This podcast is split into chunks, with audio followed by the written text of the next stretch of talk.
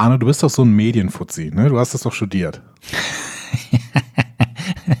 ich habe Fuzzi studiert, ja genau. Wenn du jetzt äh, in verantwortungsvoller Position bist und du hast ja auch schon mal Teams zusammengestellt, ne? Das ist ja quasi sowas wie ein Casting, ne? Ja, das stimmt, ja. Wenn du jetzt jemanden für The Ancient One casten würdest, wen würdest du nehmen? Ja, das ist ein Thema heute. Dann bin ich sehr gespannt, wie wir dieses Thema gleich angehen werden. Aber vielleicht gehen wir erstmal kurz ins Intro, dann machen wir das doch mal gerade. Ihr hört einfach Marvel, eure Gebrauchsanweisung für das MCU.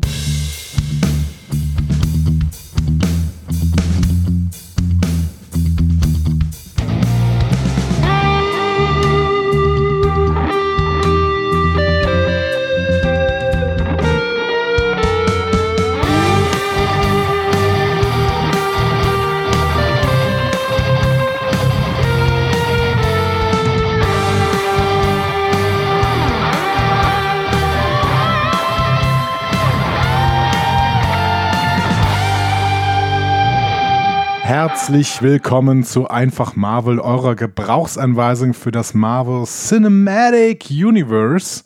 An der Gebrauchsanweisung heute. Der Schlagzeuger Arne Orgassa. er hört gar nicht mehr auf zu trommeln. Äh, und äh, ich bin Andreas Dom, der Mensch, der die Gebrauchsanweisung heute braucht. Punkt. Hi, schön Hi. dich zu sehen. Hi. How na? are you?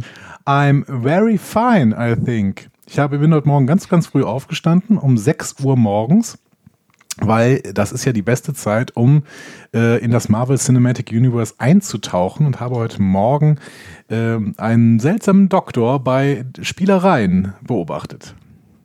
Du hast, du bist um 6 Uhr, du bist um 6 Uhr aufgestanden, Ja. also in, in Worten. Ja. 6 Uhr morgens. Ja, ich vertrete ja weiterhin die Theorie, dass das wirklich die beste Zeit ist, um Filme zu gucken. Okay. Auch, auch, auch für äh, die Mamas und Papas da draußen. also das ist der Grund, warum du immer die Sachen nicht verstehst, die wir schauen. Nein, ich mache mir dann einen Kaffee, ist ganz hervorragend. Einen sehr, sehr schönen Kaffee aus einer großen Tasse und dann trinke ich den langsam, dann äh, nehme ich mir noch was anderes zu trinken, um das dann, also Wird alles immer ekliger. 6 Uhr morgens und Kaffee. Kaffee ist nicht eklig, Kaffee ist großartig. Du wohnst in der, in, du wohnst quasi in der Heimatstadt des Kaffees, mehr oder weniger.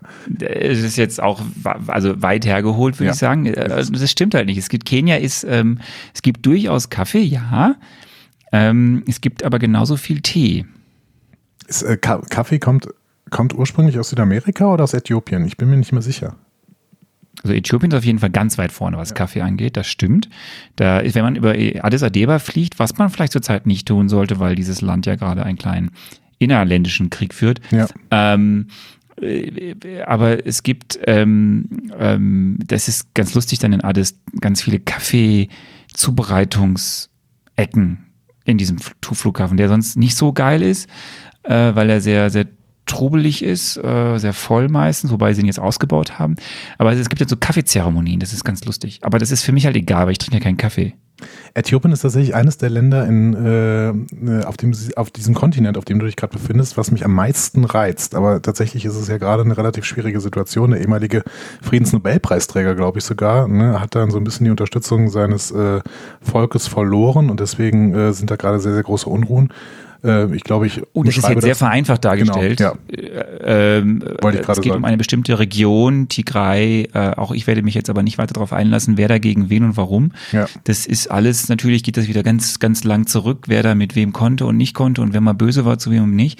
Und jetzt sind da eben auch andere Länder, die drumherum sind, mit eingestiegen. Man hört da relativ wenig von, weil eben da auch relativ wenig darüber berichtet werden kann, da Äthiopien auch sehr restriktiv ist, dass da Presse irgendwie das mitbekommt. Äh, ist aber alles nicht schön, aber auch ich habe fundamentales Halbwissen gerade nur preisgegeben. Ja, ich bin ja nicht der Korrespondent. Ja. Das ist meine Frau. Ähm, War deine äh, Frau eigentlich schon bei möchte. den, bei den Ferngesprächen von Holgi mal zu Gast? Das weiß ich nicht. Nein, das glaube ich nicht, das wüsste ich. Aber das, das Ich könnte sie ja mal. Ne? Sie könnte mal zu den Ferngesprächen, wo äh, Olga Klein immer mit Korrespondenten äh, spricht, also mit äh, AuslandskorrespondentInnen, ähm, da könnte sie ja mal zu Gast sein, ein bisschen was über Äthiopien erzählen. Ja, aber ich könnte mir vorstellen, dass unsere Station Voice da schon zu Gast war. Ah, möglich, möglich, möglich. So, ähm, was Ja. gibt's Neues bei dir? Du bist ja auf demselben Kontinent immerhin. Ich bin auf demselben Kontinent. Ähm, es gibt gar nicht so viel Neues. Äh, wir bereiten gerade, also ich habe bald, also ich habe ja immer frei. das ist ja der Vorteil, wenn man Papa in Elternzeit ist. Ähm, mein, mein Nachwuchs hat ja auch immer frei und Ja. bespaßt mich und ich bespaße ihn. Das ist der Vorteil, wenn man Ähm, Kind ist. Ja? Vor- Vorteilhaft, vorteilhaft. Bald hat meine Frau aber auch frei und dann, dann geht's rund. Dann werden wir hier irgendwie ein bisschen mal wieder Urlaub machen. Ähm, darauf bereite ich mich eigentlich innerlich, seelisch so vor und so und freue mich darauf. Ähm, aber sonst ist nicht so viel. Ist, ich kann dir nichts erzählen über Stromausfälle, über es ist, die Regenzeit hat angefangen. Es regnet viel. Ja, ähm, also das wiederum unterscheidet jetzt Kenia nicht so sehr von äh, Oberbergischen, muss ich dir sagen. Äh, hier, ist, hier hat gerade auch der, der Wald hat mal ein bisschen äh, Hausreinigung gemacht. Es gab einen großen Sturm und ähm, alles Mögliche ist aus dem Wald herausgeflogen, auf die Straßen geflogen, sodass viele wieder zu tun hatten. Es gibt auch ein paar verletzte Leute. Ähm, aber ich glaube, es ist nichts Schlimmeres passiert, Gott sei Dank. Aber äh, alle Züge sind ausgefallen ähm, in, diesem, in diesem unserem schönen Bundesland. Und in dieser Situation nehmen wir gerade auf. Ihr merkt, wir sind nicht ganz knapp vor Marvelous Marvel Mittwoch, sondern wir sind tatsächlich am ähm, DC Donnerstag. Also nicht für euch. Nicht Nein. für euch. Wir, wir nehmen auf am 21. Oktober, äh, also sehr, sehr, sehr weit vor der nächsten Folge. Und das hat eben Gründe, die ich gerade beschrieben habe. Wir müssen vorproduzieren. Wegen mir, weil ich bald nicht mehr da bin. Also zumindest nicht an einem Mikrofon. Und müssen deswegen, deswegen gibt es auch keine News. Und es gibt auch keine aktuellen Querverweise, außer die jetzt Andi gemacht hat, die aber dann, wenn ihr das hört, schon wieder alt sind. Das, das, das ist richtig. Aber ähm, was ich, ich glaube, du hast für heute ein Bier vorbereitet, was ich auch schon getrunken habe, nämlich das berühmteste Bier äh, Kenias. Ist das richtig?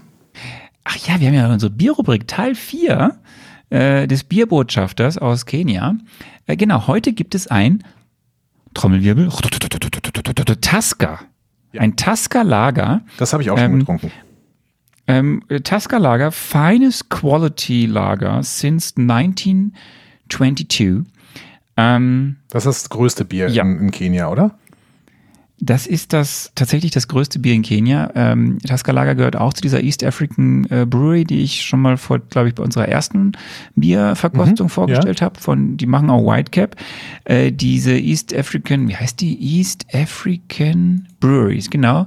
Ähm, die gehört ja wiederum auch zu irgendeiner großen Firma in England. So, das ist ein bisschen wie wo Heineken gehört ja auch zu Interbrew und so überall weltweit so. Und die machen halt verschiedene Biere und Tasca ist tatsächlich das das kriegst du hier überall. Also da kannst du noch irgendwo denken, hier bist du jetzt aber wirklich schon fünf Stunden außerhalb der Zivilisation. Du kriegst definitiv da noch einen Tasca. Aber Tasca wird doch bestimmt auch unser, ähm, unser Freund aus Stuttgart bekommen in seinem großen. Ähm, Wenn es in Deutschland Bier gibt, was du aus Kenia kaufen kannst, dann wird es Tasca sein. Ja. Also Tasca ist einfach, Tasca ist ein- halt ein Lager, äh, so ich, ich, ja, ich werde gleich machen, es ist auch jetzt nicht so viel, ich muss ja jetzt, ich darf nicht mehr Promille sagen. Ich, ich wurde auf dem Blog äh, böse Ja. angegangen, dass ich Promille dazu später sage. mehr. Okay. Ähm, es hat 4,2 Prozent Alkohol. Ähm, wir- ist auch das älteste Bier, was hier gebraut wird in diesem Land. Ähm, es ist, äh, ich mach's jetzt mal auf. Ich weiß zwar schon, wie es schmeckt, aber ich mach's jetzt mal auf. Wir machen wieder Kopfkino hier. Ähm, Moment, das ist übrigens, diesmal habe ich eine Dose. Das tut mir sehr leid. Ich, es gab auch ad hoc keine Flasche. Ich musste eine Ja, Dose ich, kaufen. ich weiß, das ist äh, umwelttechnisch wirklich äh, verwerflich, gerade im Ausland, wo es keinen Dosenpfand gibt. Aber ähm, ich trinke, äh, also ich trinke allgemein nicht so gern Bier. Aber wenn ich gern, wenn ich Bier trinke, dann trinke ich es gerne aus der Dose. Du schüttest es jetzt in ein Glas. Das, das einzig Ja, Gute an der Dose hasse. ist doch Ich aus hasse der Dose zu trinken. Also ich, das macht blau, Einzige, wo Legal ich- 2000. Also, also ehrlicherweise, ich finde es ganz schlimm. Das einzige, der einzige Moment, wo ich noch Dosenbier trinke, ist, wenn ich, äh, was jetzt ja lange nicht ging, äh, auf dem Festival bin und dann überhaupt Bier trinke, dann, dann ist es Dosenbier. Also, weil es einfach einfacher ist auf dem Festival. Aber, weil es ja auch nur erlaubt ist, glaube ich. so Glas ist so schwierig mit Zerbrechen und so. Aber ähm, ich finde das ganz schlimm. Das, vor allem hast du das, kannst du ganz häufig das Pech haben, dass die Dose das Bier verunreinigt, weil irgendwelche Sachen sich absetzen, dann schmeckt es irgendwie so ein bisschen chemisch. Also ganz, ganz, ganz blöd. So, ich habe es jetzt umgeschüttet. Es ist ein, es sieht halt aus wie ein deutsches Pilz. Man muss es so sagen. Es hat einfach so eine güldene Farbe, es hat eine schöne Schaumkrone. Ähm, und es ist halt ein Lagerbier und jetzt teste ich nochmal.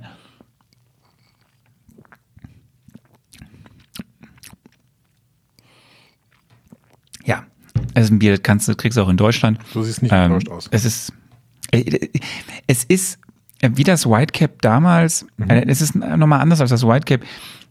Das ist wirklich so ein Bier, das kannst du immer trinken. Es tut, also es ist jetzt nicht, dass es eine Gaumenfreude irgendwie unfassbar verursachen würde. Es ist so ein bisschen wie dieses Heineken, weißt du, oder wie diese, diese, diese Allerweltsbiere, die so gebraut sind, dass sie auch wirklich Kronenburg. jeder mag. Oder so, ja. Also ähm, sie tun nicht weh. Und, und, und, und sie, sie, sie haben, also es ist nicht, dass irgendwie es anfängt, dass der Geschmack in diese und diese Richtung zu gehen. Es schmeckt einfach böse, könnte man jetzt sagen, fad. Äh, Und allgemein kann man sagen, es geht gut runter. Na gut. Mehr kann man da gar nicht zu sagen. Es ist einfach Tasca Lager. Tasca, wenn ihr das seht, Leute, kauft Tasca Lager. Das ist das, glaube ich, das einzige Bier, was, wo ihr die Chance habt, dieses auch in Deutschland zu bekommen. Wir wollen das natürlich nicht hier jetzt irgendwie äh, sagen, dass man Bier trinken muss. Genau. Äh, ihr könnt also auch gar kein Bier trinken. Ich trinke heute eine zuckerfreie Limonade. Prost. Mm. Mm. So, auch da war nochmal ein Hörerlebnis dabei. Und ähm, wolltest du noch Informationen nachliefern? Du siehst gerade so ein bisschen die, die Ja, was- an. Ja, was, was, was mir gerade nochmal auffällt, ist Da der ist Unterschied Elefant zwischen drauf. Kenia und Deutschland ist ja auch, da ist ein Elefant. Stimmt, da ist ein Elefant drauf. Ja. Das heißt aber ja nicht Tasca Elefant, das heißt einfach nur Tasca. Tasca, ein Tasca Elefant heißt, glaube ich, Elefant, oder? Nein. Bin mir ziemlich sicher. Ja? Tasca heißt Elefant. Ist das so? Ja. Geil, ich wohne hier viereinhalb Jahre schon und Tasca. Who, which animal is called a tusker? Ähm, an Tasca animal, heißt tatsächlich Elefant. a male elephant with Geil. two normally developed tusks. Also der Tusk ist Okay. der Stoßzahn, glaube ich, und deswegen ist der Tusker der, ähm, der Elefant, genau. Damit hat sich die Frage auch erledigt, wa- warum ich kein Bier finde, was hier irgendwie mit Tieren drauf ist. Also. ja, es ist also, das, äh, ich habe schön, dass, dass du mich drauf bringst, dass ich nach vier Jahren weiß, dass Tasca. Es macht Sinn, es ist auch ein Elefant drauf. Ähm, nein, was mir aufgefallen ist, ähm, dass ähm, hier in Kenia ähm, auch Bier erst ab 18 ist. Äh, das ähm, ist gut. So, ne? In Deutschland ist es ja, glaube ich, ab 16. Auch Äh, hier dieses ist er. Bananenbier, was man so in Kenia in diesen Vorstädten kriegt und sowas? Alkohol ist ja generell ab 18. Okay. Ja, ist gut. Durch, durchweg. Durch die Bank. Durch alle Alkoholiker. Wir können das unterstützen. Und ähm, wenn du einverstanden bist, gehen wir jetzt mal zum Feedback rüber. Ja, bitte. Ähm, Das hast du, ne? Du hast kuratiert. Ich hab Aber wir müssen dazu sagen, nochmal Leute, nochmal Leute. Ja. Ähm, wir, wir- ne, wir, wir zeichnen jetzt auf, also wir produzieren vor. Und wenn ihr merkt, dass wir den 21. Oktober haben, wo wir aufzeichnen, dann war ja gestern ist ja erst die Folge veröffentlicht worden, zu der es jetzt Feedback gibt. Das heißt, es gibt nur ein kurzes Feedback. Mhm. Zumindest gibt es ein Feedback heute noch. genau. Beim nächsten Mal gibt's Das wird wahrscheinlich sich auch bald ändern. Genau, beim nächsten Mal gibt es wahrscheinlich gar kein Feedback. Das heißt aber nicht, dass ihr nicht schreiben sollt zu dieser Folge. Äh, Wir holen das dann alles irgendwann nach. Ähm, in diesem Feedback heute können wir aber auf jeden Fall auf das Feedback zur letzten Folge eingehen, nämlich zu unserem Marvel Mezzo zu Doctor Strange. Da schreibt Kevin zum Beispiel, dass ihm noch ein Name für Benedict Cumberbatch eingefallen ist, nämlich Wimbledon Tennis Match. Hat da wohl den Generator gemacht. Ja, ich glaube ich glaub nicht. Ich glaube, das war generatorfrei tatsächlich. Ähm, Volker hat eine neue HörerInnenwertung veröffentlicht und die Top 3, das finde ich relativ spannend. Ähm, Avengers ist da rausgeflogen. Obwohl es letzte Woche noch auf Platz 2 stand. Und jetzt ist die aktuelle Top 3 äh, Captain America Civil War auf 1 mit 1,44. Auf 2 ist Captain America. Return Zu of the. First Avenger mit 1,59. Und auf 3 ist Guardians of the Galaxy. Kein Avengers-Film. Obwohl, eigentlich ist ja der erste ein Avengers-Film, aber gut, das äh, wollen sie uns ja weiß Wir haben das ausführlich diskutiert. Wir müssen das nicht ver verlängern, die Diskussion. Gut, ich bin gespannt. Da kommt nämlich noch ein bisschen was im Feedback, aber ich gehe erstmal weiter. Äh, vielen Dank auf jeden Fall, Volker, für die HörerInnenwertung und äh, ihr könnt da natürlich immer noch mitmachen. Ähm, schreibt dem, Vol äh, dem Volker gerne noch ein paar Noten auf. Ähm, der rechnet sie dann irgendwann zusammen. Hat ja jetzt auch ein bisschen Zeit, wenn wir das Feedback nicht in der nächsten Folge machen können. Äh, Tobi, äh, Thors Hammer, schreibt, äh, ich schreibe später noch mehr, aber diesmal habe ich wie noch nie zuvor das Gefühl, dass Andreas den Film schon kennt und nur ein bisschen mit Absicht falsch gemacht hat, damit nicht jeder sofort merkt, dass er den Film schon gesehen hat. Von mir also diesmal vier Zauberer. Guck mal, wie überzeugend ich neuerdings also- bin, offensichtlich. Ähm, ja, ich, ich, ich stimme dem zu, dass, nein, äh, nein, ich muss es ja, nein. Also erstmal muss man sagen, du kennst die Filme wirklich nicht. Das müssen wir nochmal klarstellen. Ne? Ich- Du ja, kennst definitiv. die Filme wirklich nicht. Ähm, dafür, da, da lege ich mein Tasca ins, mein, mein Tasca ins Feuer. Oder so. Ähm, Bitte keine Elefanten also es stimmt wirklich, Andi kennt die Filme nicht. Ähm, Andi hat einfach nur zugehört letztes Mal. Ja. So. Trotzdem würde ich sagen, vier, vier Zauberer sind schon zu schon viel. Also da, ich finde schon, du hast da jetzt auch einigen. Also es haben ja auch andere geschrieben. Ich finde das, äh, finde, ja, okay. Ich finde es absolut äh, in Ordnung. Ähm, mal gucken, was die anderen so sagen. Hm. Bob Erickson äh, schrieb und äh, bezieht sich auf etwas, das ich nicht ganz verstanden habe. Ich weiß nicht, ob du dich daran erinnerst. Bob schreibt nämlich, mein Highlight war definitiv Arnes Doppelwortspiel, denn genau das sind meine Gedanken zu dem Film, seit ich den ersten Trailer gesehen habe. Ja, mein, mein, mein hier Transzendenz und Ghostbusters und so. Ach, Doppelwortspiel. Jetzt, oh, ich dachte, es wäre, ich dachte, du hättest ein Wortspiel gemacht, was eine doppelte Bedeutung hat. Ah, ja, Nein, ja, das dieses, dieses, ja. äh, ich habe dir ja drei Wortpaare gegeben. Ja. Und ich hätte dir noch viel mehr Wortpaare geben können. Ähm, und gerade bei Ghostbusters, hab- da hätte es auch noch ganz viele andere Sachen geben können, die ich dir hätte nennen können, aber Ghostbusters war auch lustig. Ähm, und ich habe ja gesagt, Nolan und Dali, Mhm. Psychedelic und Kaleidoskop und Transzendenz und Ghostbusters. Ja, stimmt. Das Ghostbusters äh, kommt mir auch jetzt erst äh, in den Sinn, dass das äh, durchaus äh, seine Berechtigung hatte. Wobei du hättest tatsächlich statt Ghostbusters hättest, du- hättest du Ghost Nachricht von Sam sagen können. Dann hätte ich es noch mehr verstanden. Ich hätte, ich hätte alles. Ich hätte Ghost Nachricht von Sam, Ghostbusters, ich hätte auch Harry Potter sagen können. ja, Äh, aber das hätte ich nicht verstanden. Ich hätte auch äh, hier Disneys Zauberlehrerin sagen können oder Mhm. ich hätte auch äh, äh, Huibu der Schlossgespenst. Also auch das hätte ich sagen können. Oder Schubidu. ja. ähm, Inception mit einem Mann im Umhang und auch äh, ich hatte sofort Ras Al Ghul im Kopf, schreibt Bob äh, noch. Das, ist, das geht quasi an mich. Ne? Also Ras Al Ghul ist offensichtlich, ähm, und ich habe ihn immer noch im Kopf, muss ich an dieser Stelle sagen. Ähm, auch Anis Bedenken zum Schluss der Folge, die Angst, dass der Film zwar toll ausschaut, aber wenig tiefgründige Story hat, kann ich vollstens nachvollziehen. Als ich den Trailer das erste Mal im Kino sah, habe ich nämlich denselben Gedanken gehabt und überhaupt keine Lust auf den Film. Habe ihn damals nur geschaut, weil er wichtig fürs MCU ist. Ja, und wir können da gleich mal gucken, äh, inwiefern meine Befürchtung, dass es Style over Substance äh, ist oder war, ähm, inwiefern die wahr geworden ist. Wir werden mal gucken. We will see. Er grinst schon, der Mann. Ich brauche mehr, ich brauch mehr Tasker. Ähm, Axel schrieb, äh, das geht an deine Adresse und du hast eben schon mal drauf Bezug genommen. Wenn Arne Mille sagt, meint Ja. er Millionen. Okay, kann man so akzeptieren. Aber dann hat das Bier also fünf äh, durch eine Million Alkoholgehalt, weil, weil Arne da Promille sagt. Abgesehen davon, dass er natürlich Prozent meint. Ähm, du verwirrst die Menschen. Du verwirrst vor allen Dingen die Mathematiker. Zu Recht. Ich, ich dachte, ich, warum komme ich denn auf Promille? Also wieso, aber ist das nicht Alkohol? Dachte ich mir, also ich dachte, Ja. ist wirklich, es tut mir leid. Also Mille Leute, äh, ich Promille ist halt, nicht ich das, was immer das Bier hat, sondern was, was du hast, wenn du Bier getrunken hast. Ach ja, stimmt. Das ist das, ne? ah, okay, gut zu wissen. Ähm, ja, wegen Mille. Ich sage jetzt immer Millionen. Ich werde mir Mühe geben. Ich verwirre ja alle hier mit Mille. Ich habe das Ich irgendwie bin immer völlig so entspannt. Ich, kontro ich, ich kontrolliere das immer und ich korrigiere dich dann einfach ganz immer völlig entspannt und sage Millionen. Millionen. Okay. Zuletzt noch die ich, wie wär's denn, wenn ich, Bisserfesserin. wie wär's denn, wenn ich, nein, Moment, wie wär's denn, wenn ich Bille sage? Du kannst auch Bille sagen. Das hat gar keine, gar keine Bedeutung. Aber gut. gar keine Bedeutung, da sind wir ja speziell in diesem Film. Ähm, Bisserwässerin. Halt, oh, ich hab schon jetzt keine Lust mehr. Bisserwässerin schrieb, alles was leuchtet ist irgendwie ein Infinity Stone, made my day und absolut richtig. Das war nämlich ein Zitat aus äh, der letzten Folge von mir an dieser Stelle.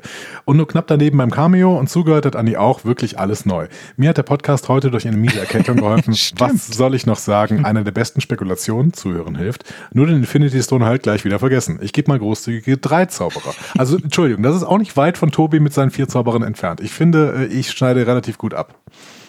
Ja, aber näher an meinen zwei, die ich dir hätte gegeben. Du bist immer so streng mit mir. Ich weiß gar nicht warum. Ich gebe mir immer so viel Mühe. Er war stets bemüht. Tja. Ja. Ja, äh, das war das, Das Feedback. war's. Ja, Leute, ich weiß, wenn ihr jetzt noch Feedback geschrieben habt, dann ist es toll. Wir werden darauf reagieren äh, in den sozialen Medien, auf dem Blog. Aber wir können es jetzt nicht mehr vorlesen, weil wir jetzt schon aufzeichnen. Und das heißt, wir kommen jetzt auch schon zum Film. Toll, ne? Ich Wir kommen Wir betreten, wir betreten die mystische Welt des MCU. Es ist der 14. Film des Marvel Cinematic Universe. Ähm, letztes Mal hatten wir einen sehr umfangreichen Cast. Diesmal haben wir einen sehr, kann man sagen, exquisiten Cast. Mhm. Ja. Kommen wir zu einer rauschhaften Comic-Verfilmung. Nach nordischen Göttern, außerirdischen Invasoren und fliegenden Blechbüchsen wird jetzt gehext mit allem, was dazugehört. Harry Potter meets Ghostbusters meets Back to the Future meets Huibu, das Schlossgespenst. Aber äh, wenn und du eigentlich sagst- spannend. Wenn du, wenn du sagst, es wird gehext mit allem, was dazugehört, dann fehlt ja eigentlich, äh, fehlen ja eigentlich die Reime von Bibi Blocksberg. So bin ich Oh. nämlich beim Hexen äh, sozialisiert worden. Hex, Hex. so, eig- äh, und trotzdem ist es spannend. Die ersten beiden Phasen äh, des MCU waren ja sehr, also in Anführungsstrichen realitätsnah. Zumindest wurde versucht, alles auf technologischer Basis zu erklären oder pseudowissenschaftlich zu erklären. Selbst Asgard wurde ja gesagt, ne, wird ihr hier Magie nennt, nennen wir Wissenschaft. Das war irgendwie alles noch so. Und jetzt, jetzt sind wir im Übernatürlichen. Jetzt sind wir im Magischen unterwegs. Ich weiß es nicht. Ich finde das Versuchen, also ähm, wir müssen ja noch nicht so komplett reinsteigen, aber ich finde, sie versuchen es hier auch. Ne? Wenn ähm, irgendwann The Ancient One, ich, ich kann sie jetzt nicht mehr genau zitieren, aber sagt, okay, wenn es äh, nicht äh, Spell nennen willst, weil das irgendwie deinem Wirklichkeitsverständnis nicht äh, gerecht wird, dann nenn es doch äh, Programmierung oder so.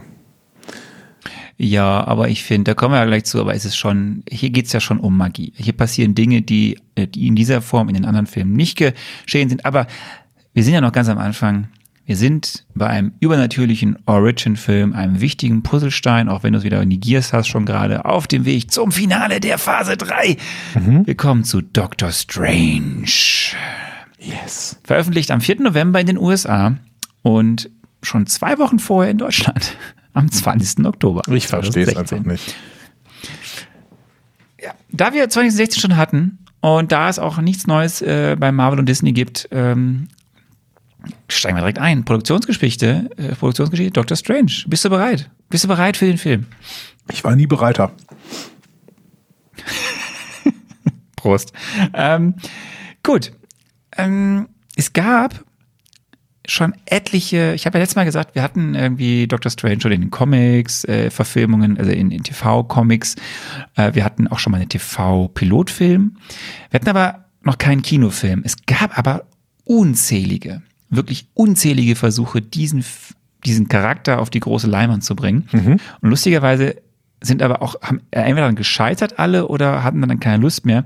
Auch die Rechte, die wanderten halt im Laufe der, der Jahrzehnte immer von irgendwie Produktionshaus zu Produktionshaus. Also los ging das alles irgendwie schon Mitte der 80er Jahre dass äh, Bob Gale, und Bob Gale kennt man, weil Bob Gale war Co-Autor von Zurück in die Zukunft, ähm, hat ein Drehbuch geschrieben, noch damals unter äh, der Firma, die gibt's ja gar nicht mehr, New World Picture, ähm, war so die erste, das erste Entwurf, um Dr. Strange auf die Leinwand zu bringen.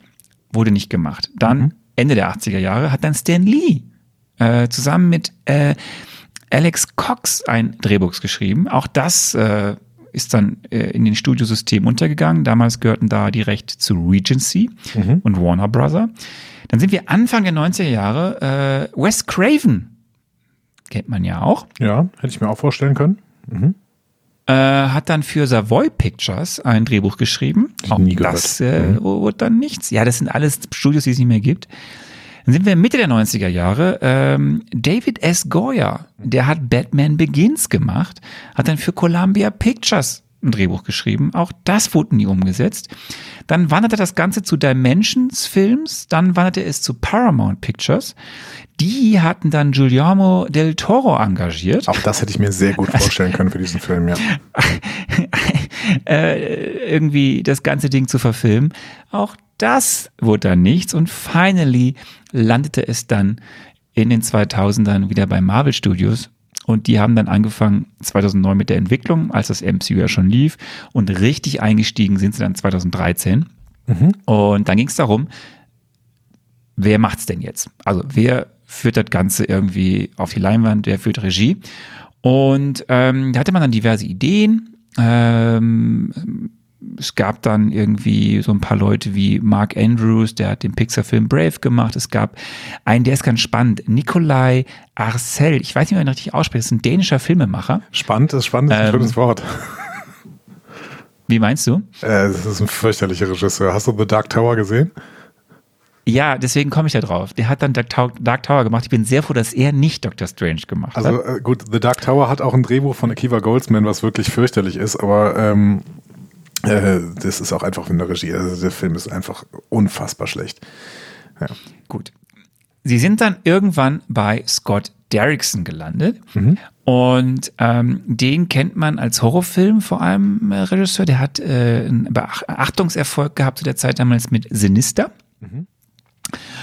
Und der hat sich aber auch selbst so ein bisschen ins Gespräch gebracht und eigentlich um diesen Posten beworben.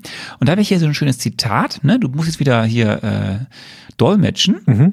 Ähm, von Derrickson, denn er ist nämlich, äh, um den Auftrag zu erhalten, hat er selber Geld investiert. Und er sagt, I spent a lot more money than was reasonable to get the job. Ich habe mehr Geld als vernünftig wäre ausgegeben, um diesen Job zu bekommen.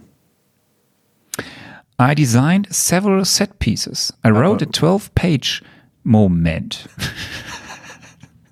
I wrote a 12-page version of the astral fight with Rachel McAdams Adams saving his life and then storyboarded the whole thing and then created what's called an animatic, which is a moving storyboard.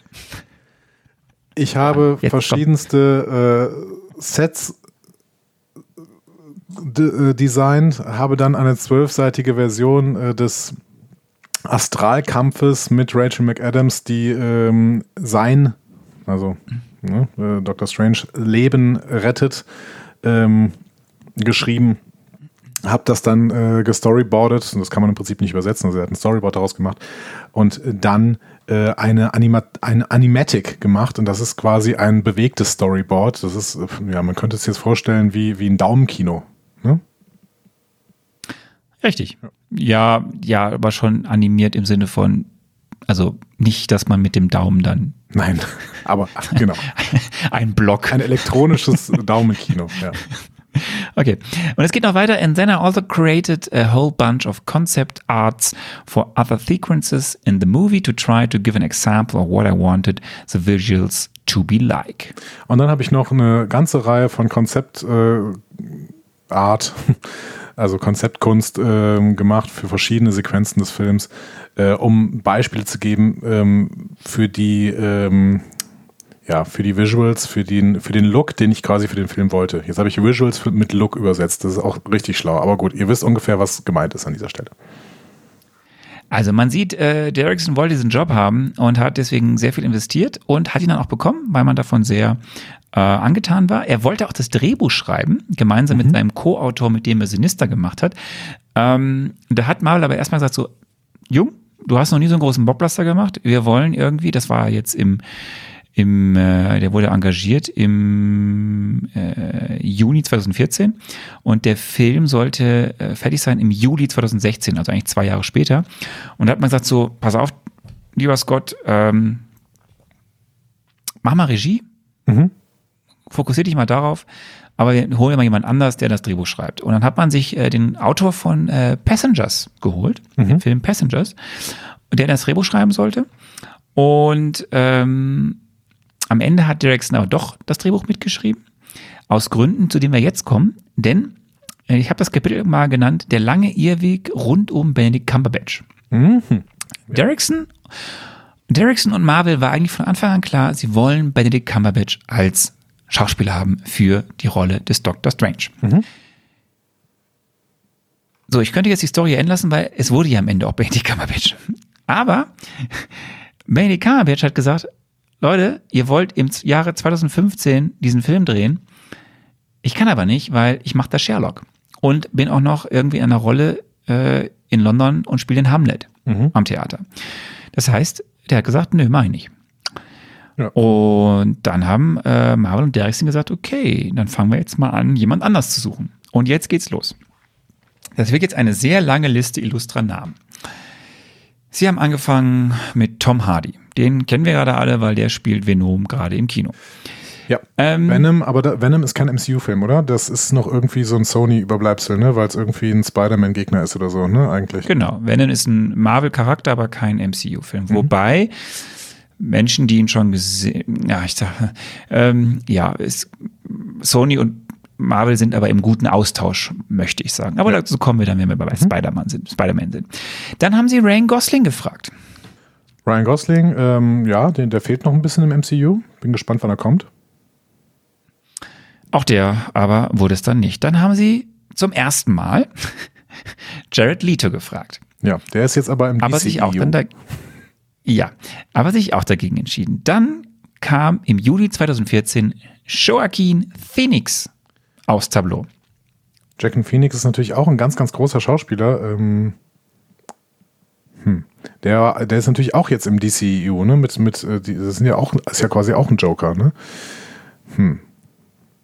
Pass auf, der war wirklich schon ganz nah am fertigen Deal. Und dann hat er sich Oktober 2014 aber abrupt zurückgezogen, ähm, denn er hatte keine Lust, dass er Kompromisse eingehen muss in diesem Film, dass er irgendwelche Verpflichtungen langwierige macht. Er ist halt nicht so der Blockbuster-Typ. Und er hat hier auch ein Zitat, was du jetzt wieder übersetzen darfst.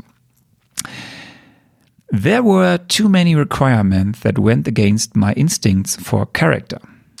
Es äh, gab zu viele Voraussetzungen, die ähm, gegen, also my instincts for character, keine Ahnung, was es bedeutet, die gegen meinen Instinkt gesprochen hat, um diesen Charakter zu spielen, würde ich jetzt mal frei übersetzen. I've been spoiled. I've never had to make those compromises. I've not, I've not met a director yet which uh, with one of those films where we go through the script. They say, you know what? Fuck this set piece. Let's focus on the character. I understand, but it's best I don't do it. Okay, äh, I've been spoiled, verstehe jetzt auch nicht, also ich bin, ich bin gespoilt worden? Nee. Ich bin, ich bin bisher verwöhnt worden. bin verwöhnt worden. Ich habe noch nie äh, so viel Kompromisse machen müssen. Ich habe noch nie einen Regis mit einem Regisseur gearbeitet, äh, der durch das Skript gegangen ist und gesagt hat, ach komm, hier ähm, ähm, hm. Okay, verstehe ich nicht. Also äh, er hat noch nie mit einem äh, Regisseur gearbeitet, der durchs Skript gegangen ist und gesagt hat, ey komm, äh, lass das Setpiece aus, jetzt lass uns auf deinen Charakter fokussieren. Ähm, ähm, ich verstehe es, aber es ist besser, dass ich, dass ich das nicht mache. Verstehe ich nicht. Hä? Aber der, er wünscht sich doch garantiert auf den Fokus auf seinen Charakter. Naja, er meint es genau andersrum, dass er halt äh, gerade in diesem Film Angst hatte, dass es einfach nur um die Kulisse geht, um all das andere und Ja. nicht so sehr um die Charakterentwicklung. So und das das sagt er halt nochmal aber was anderes. Äh, äh, äh, Tja, vielleicht hast du es falsch übersetzt.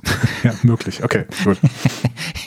Nein, er, er hat aber noch mal klar gemacht, dass er ähm, ähm, Blockbuster-Produktionen prinzipiell spannend findet, aber eigentlich selber dort nicht mitmachen möchte. Dann gab es noch einen lustigen Star Trek-Vergleich, den er gemacht hat, dass äh, für ihn sowas halt nichts wäre. Ähm, und äh, dass er halt einfach sich nicht vorstellen kann, in solchen großen Mechanismen, Maschinen irgendwie sich zu entfalten. So, das ist der Grund, warum er dann plötzlich wieder zurückgezogen hat. So, und dann standen sie ja wieder bei Null. So, wir sind also schon im Oktober 2014. Und dann haben sie wieder Jared Leto gefragt. Der hat ja auch Lust gehabt, aber dann haben sie sich doch wieder dagegen entschieden. Dann haben sie Ethan Hawke gefragt, dann haben sie Jake Gyllenhaal gefragt, dann haben sie Evan McGregor gem- gefragt und dann haben sie noch Matthew McConaughey gefragt. Ja. So. Tolle dann- Runde. Also die haben echt gute Leute gefragt. Jake Gyllenhaal fehlt auch noch ein bisschen im, im MCU. Das ist so ein toller Schauspieler. Ja, warte ab. Und dann ähm, ist der 27. Oktober 2014 und dann ist äh, Benedict Cumberbatch back in the game. Yeah. Denn, weil die jetzt halt so, lang niemanden gefunden haben und jetzt eh wissen, dass sie eigentlich den Drehstart verschieben müssen, weil sie es eh nicht packen, war dann klar, ja, dann kann Cumberbatch ja wieder mitmachen. Und der hat dann gesagt, okay, passt auf, wenn ihr irgendwie äh, Ende des Jahres mit dem Dreh beginnt, so im November, dann habe ich Zeit. Und dann wurde das auch so gemacht. Der gesamte Veröffentlichungstermin wurde auch nach hinten verschoben auf November 2016. Und so war dann Benedict Cumberbatch wieder an Bord. Äh, und dann wurde der ganze andere Cast zusammengestellt. Und zu dem kommen wir jetzt. Und dann beginnen auch gleich die Kontroversen. Ich sehe sie schon kommen. Ich sehe sie am Horizont. Sie Aber- scheinen da äh, in, in Nepal quasi scheinen sie auf. Dann sind wir schon bei den Schauspielerinnen. Also wir haben den Hauptdarsteller, den Doctor Strange, Benedict Cumberbatch, der übrigens auch Dormammu mimt. Beziehungsweise vor allen Dingen spricht wahrscheinlich, ne? Aber ähm, Ja, aber auch als hier Motion Capture, wie Ja. heißt das, als äh, Dingsbums. Ähm, ja, und den kennt man halt, ne? Man kennt ihn vor allem, ich glaube, in Europa kennen ihn vor allem alle wegen Sherlock, äh, der BBC-Serie. Äh, war aber vorher schon ein gefeierter TV-Darsteller in äh, Großbritannien. Und ja, hat äh, große Filme schon gemacht. Äh, natürlich Star Trek Into Darkness, ganz großer Film. Imitation Game, ähm, er hat beim Hobbit mitgespielt, etc. pp. R- Rachel McAdams, Christine Palmers. Du hast recht, sie hat ihre Holly- Hollywood-Karriere gestartet mit solchen Romcoms. Highschool-Komödien. Highschool, ja. Hot Chick war ihr erster großer Hollywood-Film. Ja, und ich kenne vor allen Dingen Mean Girls, ähm, äh, der auf Deutsch, glaube ich, Girls Club Vorsicht bissig heißt. und Cool, ein wirklich guter Film. war ja- Ich bin ja, ich bin ja Fan von Highschool-Komödien und äh, das ist ein wirklich guter Film. Ja. Also Mean Girls ist ein guter Film. Okay. Kennst du weitere Filme? Ähm, ich kenne weitere Filme von ihr. Ähm, ich kenne Spotlight, den habe ich sehr, sehr häufig schon gesehen, äh, weil ich ihn auch öfter mal mit SchülerInnen geschaut habe. Ähm, ein ganz, ganz großartiger Film. Äh, Oscar Ja. von 2000, lass mich nicht lügen, 15? Ich Könnte- glaube 16. 16? Okay, also ähm, ganz, ganz toller Film über ähm, ein, ein äh, kleines Rechercheteam, in, Investigativrechercheteam, das den einen Missbrauchsskandal an der äh, amerikanischen Ostküste, vor allen Dingen in, in New Jersey, Philadelphia, Boston, Boston, Boston. Boston, ne? ähm, aufdeckt. Ganz, ganz toll. Und äh, ich kenne Rachel McAdams aber auch aus dem ähm, Will Ferrell-Film zum ESC. Ich glaube, er heißt auch einfach Eurovision. Ne? Ja, das ist, äh, der, der ist ja, glaube ich, letztes Jahr äh, auf Netflix irgendwie Ja. veröffentlicht worden. Genau. Der ist sehr lustig. Der ist schon sehr lustig. Ja, er ist, er ist auch wieder sehr klamaukig. Man muss sich bald auf einen Will Ferrell-Film auch wirklich einlassen, ne? weil es teilweise, äh, also es ist, manchmal geht es ein bisschen über den äh, Geschmack, aber es ist schon schön. Es macht schon Spaß. Ja. Äh, das tut's. Wir kommen zur Figur des Karl Mordo. Mhm. Und du musst den Namen jetzt aussprechen. Chiwetel Ejiofor. Ja, ich habe da auch immer mein Problem. Ähm, kanntest du ihn vorher schon? Weil du hast letztes Mal gesagt, du kanntest ihn nicht. Nee, ich, ich, ja, ich hatte gesagt, hm, irgendwoher kenne ich den, aber ich weiß nicht mehr genau woher. Und dann äh, haben wir in unseren Kommentaren, ich glaube auf Twitter war es, äh, bin ich ähm, quasi dahin geführt worden, woher ich ihn kenne. Er hat nämlich in ähm, Serenity mitgespielt, was äh, der Film zu Firefly ist. Da war er der Bösewicht und das war äh, großartig. Dieser Film ist ja auch wirklich gut. Äh, Firefly hat zwar auch noch mehrere Staffeln verdient, aber er hat halt, äh, hat halt nur diesen Film bekommen. Und ähm, der macht Spaß, wenn man Firefly mag. Ähm, ja, und da spielt er eben den Bösewicht, genau. Ja. Sonst hat man ihn gesehen in 12 Years a Slave, Der Marsianer, also auch eher ein äh, Schauspieler, der gut im Geschäft ist. Wir kommen zu Benedict Wong, der die Rolle des Wong spielt. Ist auch sehr witzig. Ähm, auch äh, übrigens, ja, das waren jetzt, wir hatten Benedikt, äh, genau, die sind alle Briten. Rachel McAdams ist eine Kanadierin. Ähm, man kennt ihn. Er hat bisher vor allem Nebenrollen im Kino gespielt. Prometheus, auch Marsianer, lustigerweise. Er hat eine Netflix, in der Netflix ja eine größere Nebenrolle gespielt, in der Serie zu Marco Polo. Vielleicht kennt man ihn auch daher. ja. Ähm, ja, und dann kommen wir zu den beiden, also neben, ja, zu auch zwei sehr großen Namen. Mats Mikkelsen, unserem Bösewicht Cassilius, unser dänischer Schauspieler und Exportschlager auch in Hollywood. Ähm, ich kenne ihn seit Dänische Delikatessen und Adams Äpfel. Ja. Äh, Beides tolle Filme. Leute, wenn ihr die nicht kennt, ja. dann gucken. Ähm, du hast ja noch aufgeführt einen Film, den ich abgrundtief hasse, wirklich einer der schlimmsten Filme überhaupt, King Arthur. Ähm, der ist wirklich richtig mies. Ähm, also wenn ihr mal einen unfassbar Hat halt schlechten, mitgespielt. ja, wenn ihr mal einen unfassbar schlechten Film sehen wollt, dann guckt euch King Arthur an. Aber es liegt nicht an Mats Mikkelsen. Ähm, da spielt zum Beispiel auch David Beckham mit, um euch mal klar so ein bisschen Geschmack auf King Arthur zu machen.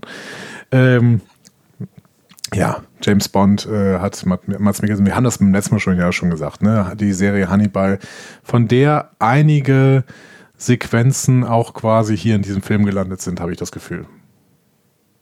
Ach so.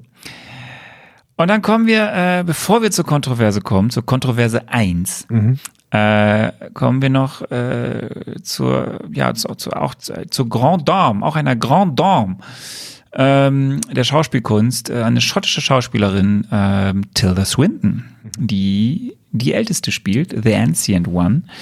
Und ähm, ja, sie kommt vom Theater, war auch äh, wie viele in Großbritannien in der Shakespeare Company unterwegs, äh, hat dann erstmal viele Arthouse- und Independent-Filme gemacht und dann begann auch irgendwann die große Hollywood-Karriere. Ja. Zu Beginn war sie in The Beach, Vanilla Sky, Äh, dann in diesem ganz, ganz schlimmen Constantine-Film mit Keanu Reeves. Ja. Ähm, Aber Vanilla Sky war, äh, finde ich, ein ganz schönes Remake. Das Original ist ja auch mit Penelope Cruz, aber in einer anderen Rolle. Ähm, und ähm, die, das Remake fand ich auch wirklich gut von Vanilla Sky. Ja. Ja, und dann die großen Filme. Ne? Sie hat einen Oscar bekommen für die beste Nebenrolle in Michael Clayton. Ähm, hat dann mitgespielt noch in vielen Filmen wie die Chroniken von Narnia, Grand, Grand Budapest Hotel, Heil Caesar und noch viele, viele Sachen mehr. Ähm, ja, also sie ist auf jeden Fall eine tolle Schauspielerin. Problem, und wir kommen jetzt eben zur Kontroverse 1. Um sie und ihre Figur, die sie gespielt hat, ähm, gab es dann eine Menge Gegenwind, als es veröffentlicht wurde, dass sie The Ancient One spielt, denn wir kommen zum Thema Whitewashing. Andy, was ist Whitewashing in Hollywood? Whitewashing in Hollywood ist ähm, äh, beruht auf einem Problem. Die Amerikaner gucken natürlich gerne ähm, amerikanische Filme und schauen dann auch gerne amerikanischen Darstellern bei amerikanischen Filmen zu. Das Problem ist natürlich, wenn amerikanische Filme versuchen, irgendwelche Geschichten zu erzählen, in denen ähm, die zum Beispiel irgendwo anders spielen. Also ähm, keine Ahnung, die zum Beispiel im Nahen Osten spielen oder auch halt in Fernost. Ne? So. Oder in, äh, in Afrika zum Beispiel.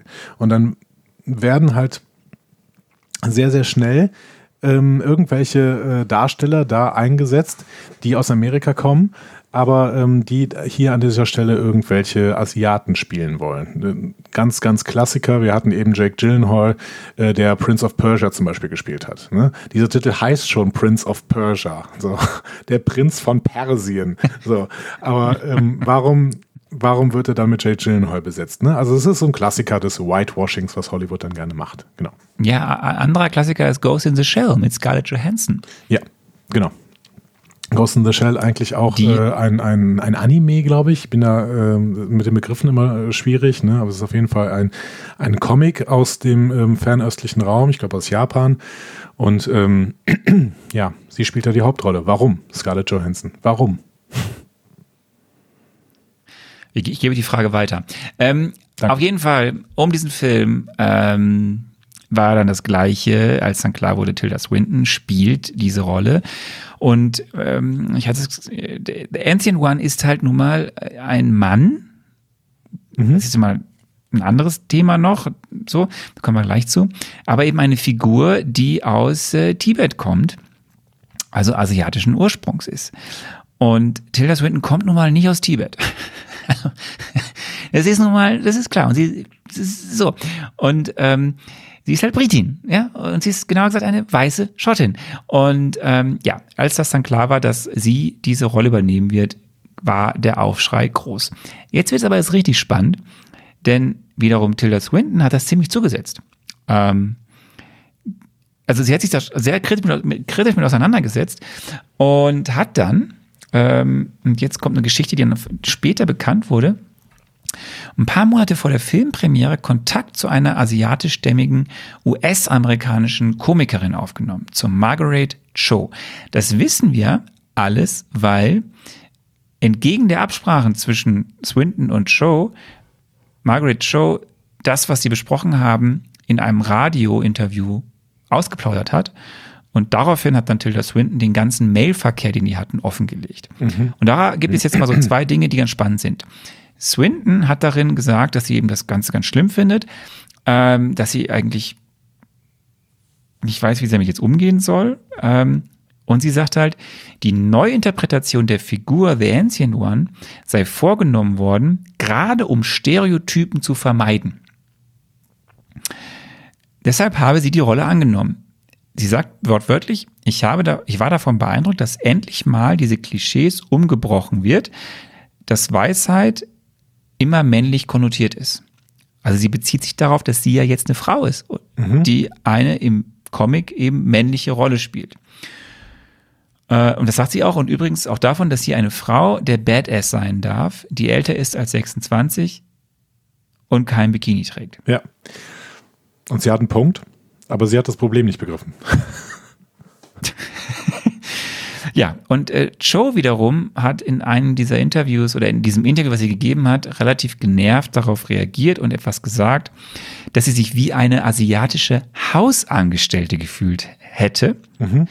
Und Zitat, als würde ich ihr mit einem Regenschirm folgen. Ich habe ein komisches Gefühl über diese ganze Mail-Unterhaltung, speziell dieses Bitte erzähl niemanden davon. Also sie war davon ziemlich genervt, dass irgendwie Swinton das alles bei ihr abgeladen hat und sie auch nicht so genau wusste, was sie damit jetzt anfangen soll. Ja, und weil das natürlich auch so ein typischer Move ist, gib mir bitte die Absolution, du bist ja immerhin auch Asiatin. So, ne? Also ist, findest du das nicht auch okay, was ich da für eine Entscheidung getroffen habe? Und das ist natürlich dann auch nicht so ein äh, toller Move irgendwie ja, ich will jetzt nicht über Tilda Swinton so äh, mies urteilen, aber es war halt alles nicht so glücklich, wie sie mit diesem Ding umgegangen ist. Hm? Ja.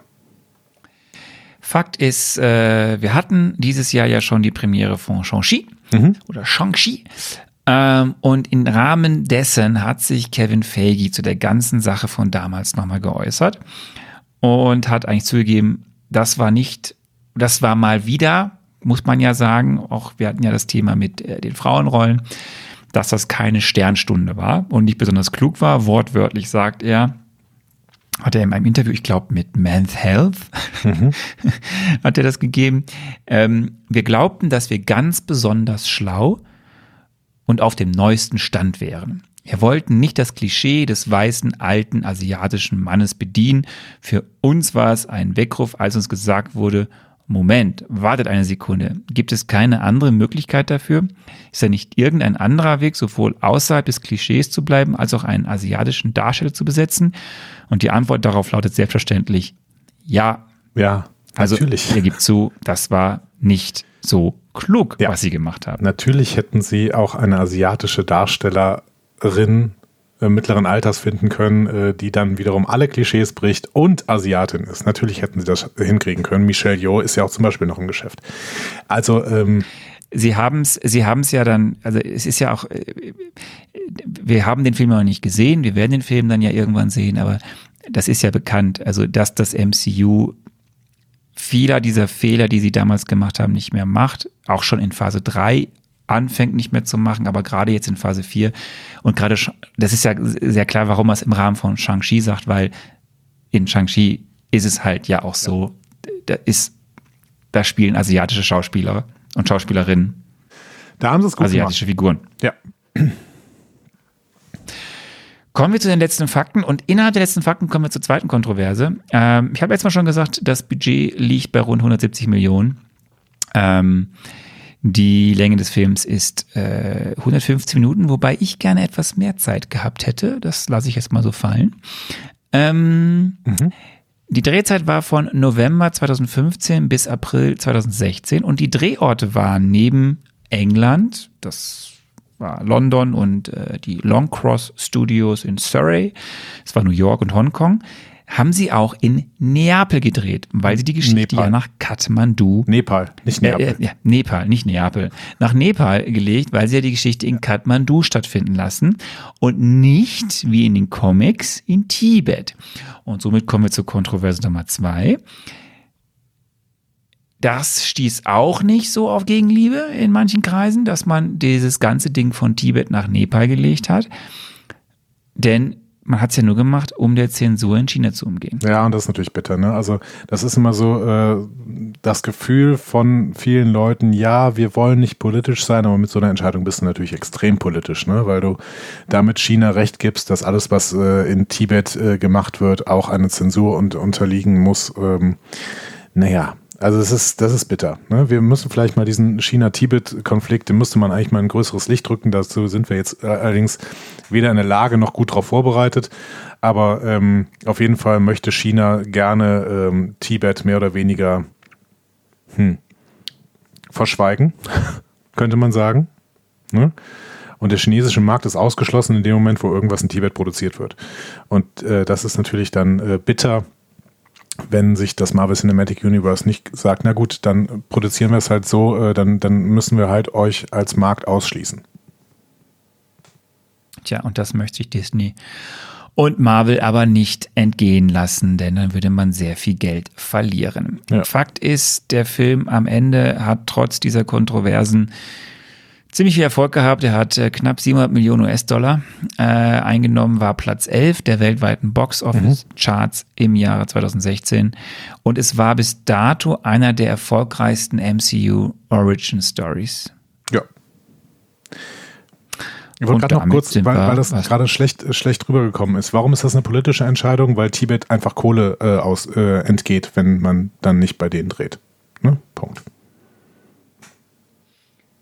Ja, und äh, natürlich, äh, weil dieser, dieser, dieser ein, das Einvernehmen Tibets durch China, man hätte denen dadurch auch eine, das ganze Thema, ja nicht thematisieren, aber natürlich Tibet eine Stimme geben können. Aber es ist, wir sind da definitiv, glaube ich, gerade die Falschen, um das ähm, geopolitische Thema jetzt hier äh, auszuweiten. Deswegen kommen wir zum Film, um den es heute geht. Ja.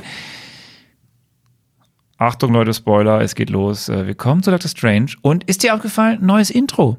Ja, das ist mir aufgefallen. Das habe ich mir tatsächlich rausgeschrieben ähm, und äh, habe es mir rausgeschrieben mit, hey, das sieht aber toll aus. Also wow, ich habe mir aufgeschrieben wörtlich, wow, ein neuer Marvel-Vorspann, gar nicht so schlecht.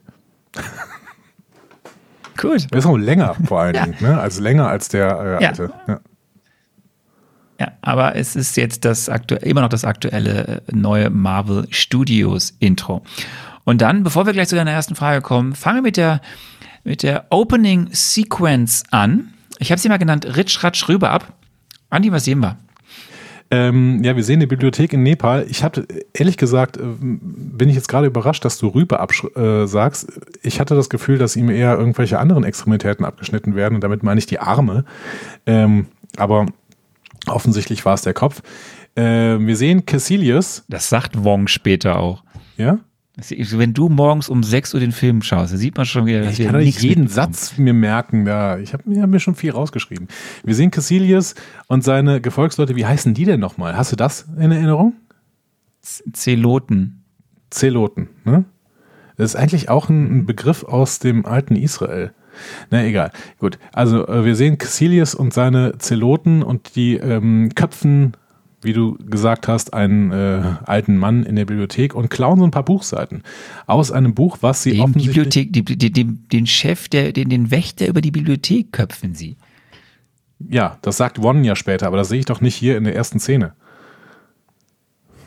Jetzt seien wir okay. nicht so streng. Sie äh, klauen, ich könnte jetzt auch sagen, ich weiß auch, aus welchem Buch sie welche klauen, aber sie klauen halt erstmal nur ein paar Buchseiten aus irgendeinem Buch, was an der Seite steht. ja, und dann kommt eine äh, glatzköpfige Frau um die Ecke und ähm, die rennen durch eine Tür, ein Portal nach London und äh, dann fangen sie an, irgendwie äh, London in sich zusammenzufalten und aufzuklappen und ähm, kaleidoskopartig ähm, ich werde heute, heute häufiger das Wort kaleidoskopartig benutzen, äh, kaleidoskopartig durch London zu, ähm, zu rennen und sich da durchzukämpfen. Äh, und wir haben hier quasi schon eine Optik, die ähm, den gesamten Film bestimmen wird. Cassilius sagt zu der glatzköpfigen Frau, sie wäre eine Heuchlerin. Hm, auch darauf, äh, dazu später mehr. Und äh, kämpfen dann, alles dreht sich, ähm, ja, und so weiter. So. Cassilius kann auf jeden Fall fliehen. So. Das, ist, das ist richtig. Und dann wird ähm, alles und wieder auf Die normalen auf Menschen kriegen, gesetzt. genau, kriegen davon nichts mit.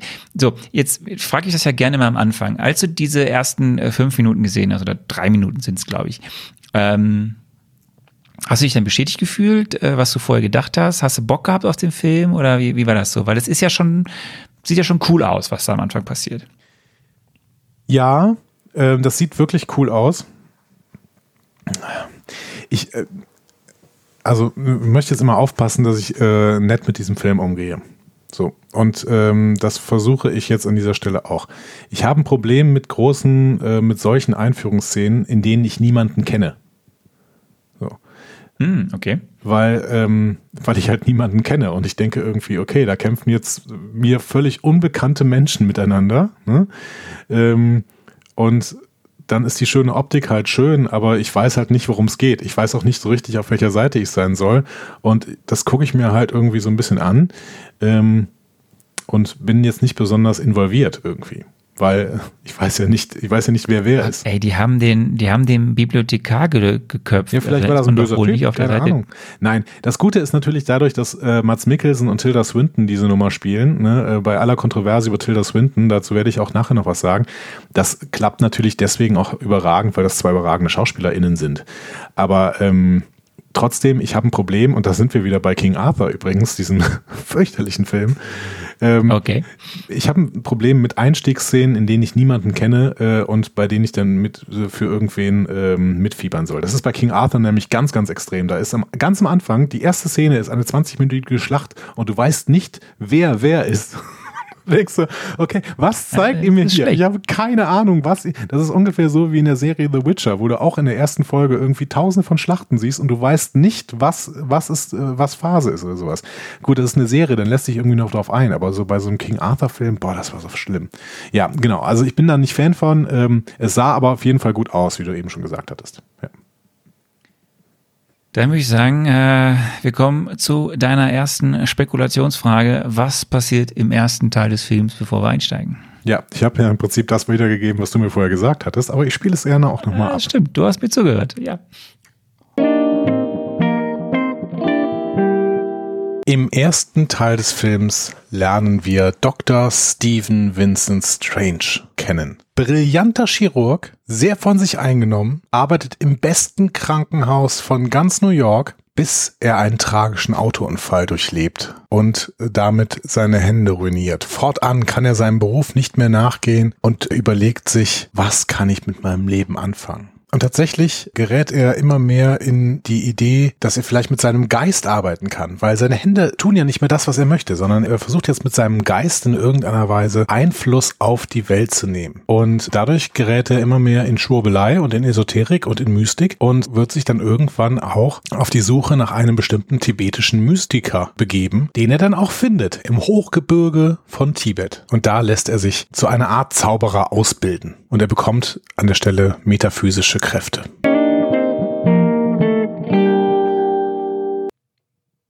Also da würde ich mir viereinhalb von fünf Zauberern für geben, für diese Spekulation. Ja, weil, weil du auch einfach mal zugehört hast. Richtig. Keine Leistung, keine Leistung, Andi. Ich habe ne, ja, ja, super. Das, das ist genau. Dann habe ich ja, habe ich ja nichts zu gewinnen. Ne? Das ist ja immer das, was ich sage. Wenn du mir so gute Tipps gibst und ich gebe dann diese Tipps wieder und dann sagst du ja, gut, das, äh, ich habe, ist ja wegen deinen Tipps, dann habe ich ja nichts zu gewinnen. Das ist ja schade. Nein, äh, was ich natürlich nicht äh, ahnen konnte, ist der Gender Swap, dass wir tatsächlich, äh, dass ähm, er nicht nach einem äh, tibetanischen Mystiker sucht, ne, sondern äh, im Endeffekt eine Mystikerin zumindest findet. Ähm, was ich auch nicht kommen hab sehen, ist, dass äh, er ja auch nur deswegen nach Tibet geht, weil er sich immer noch erhofft, seine Hände wieder zu bekommen. Also er erhofft sich ja Heilung. Ne? Er möchte ja da nicht schon irgendwie mit dem Geist arbeiten.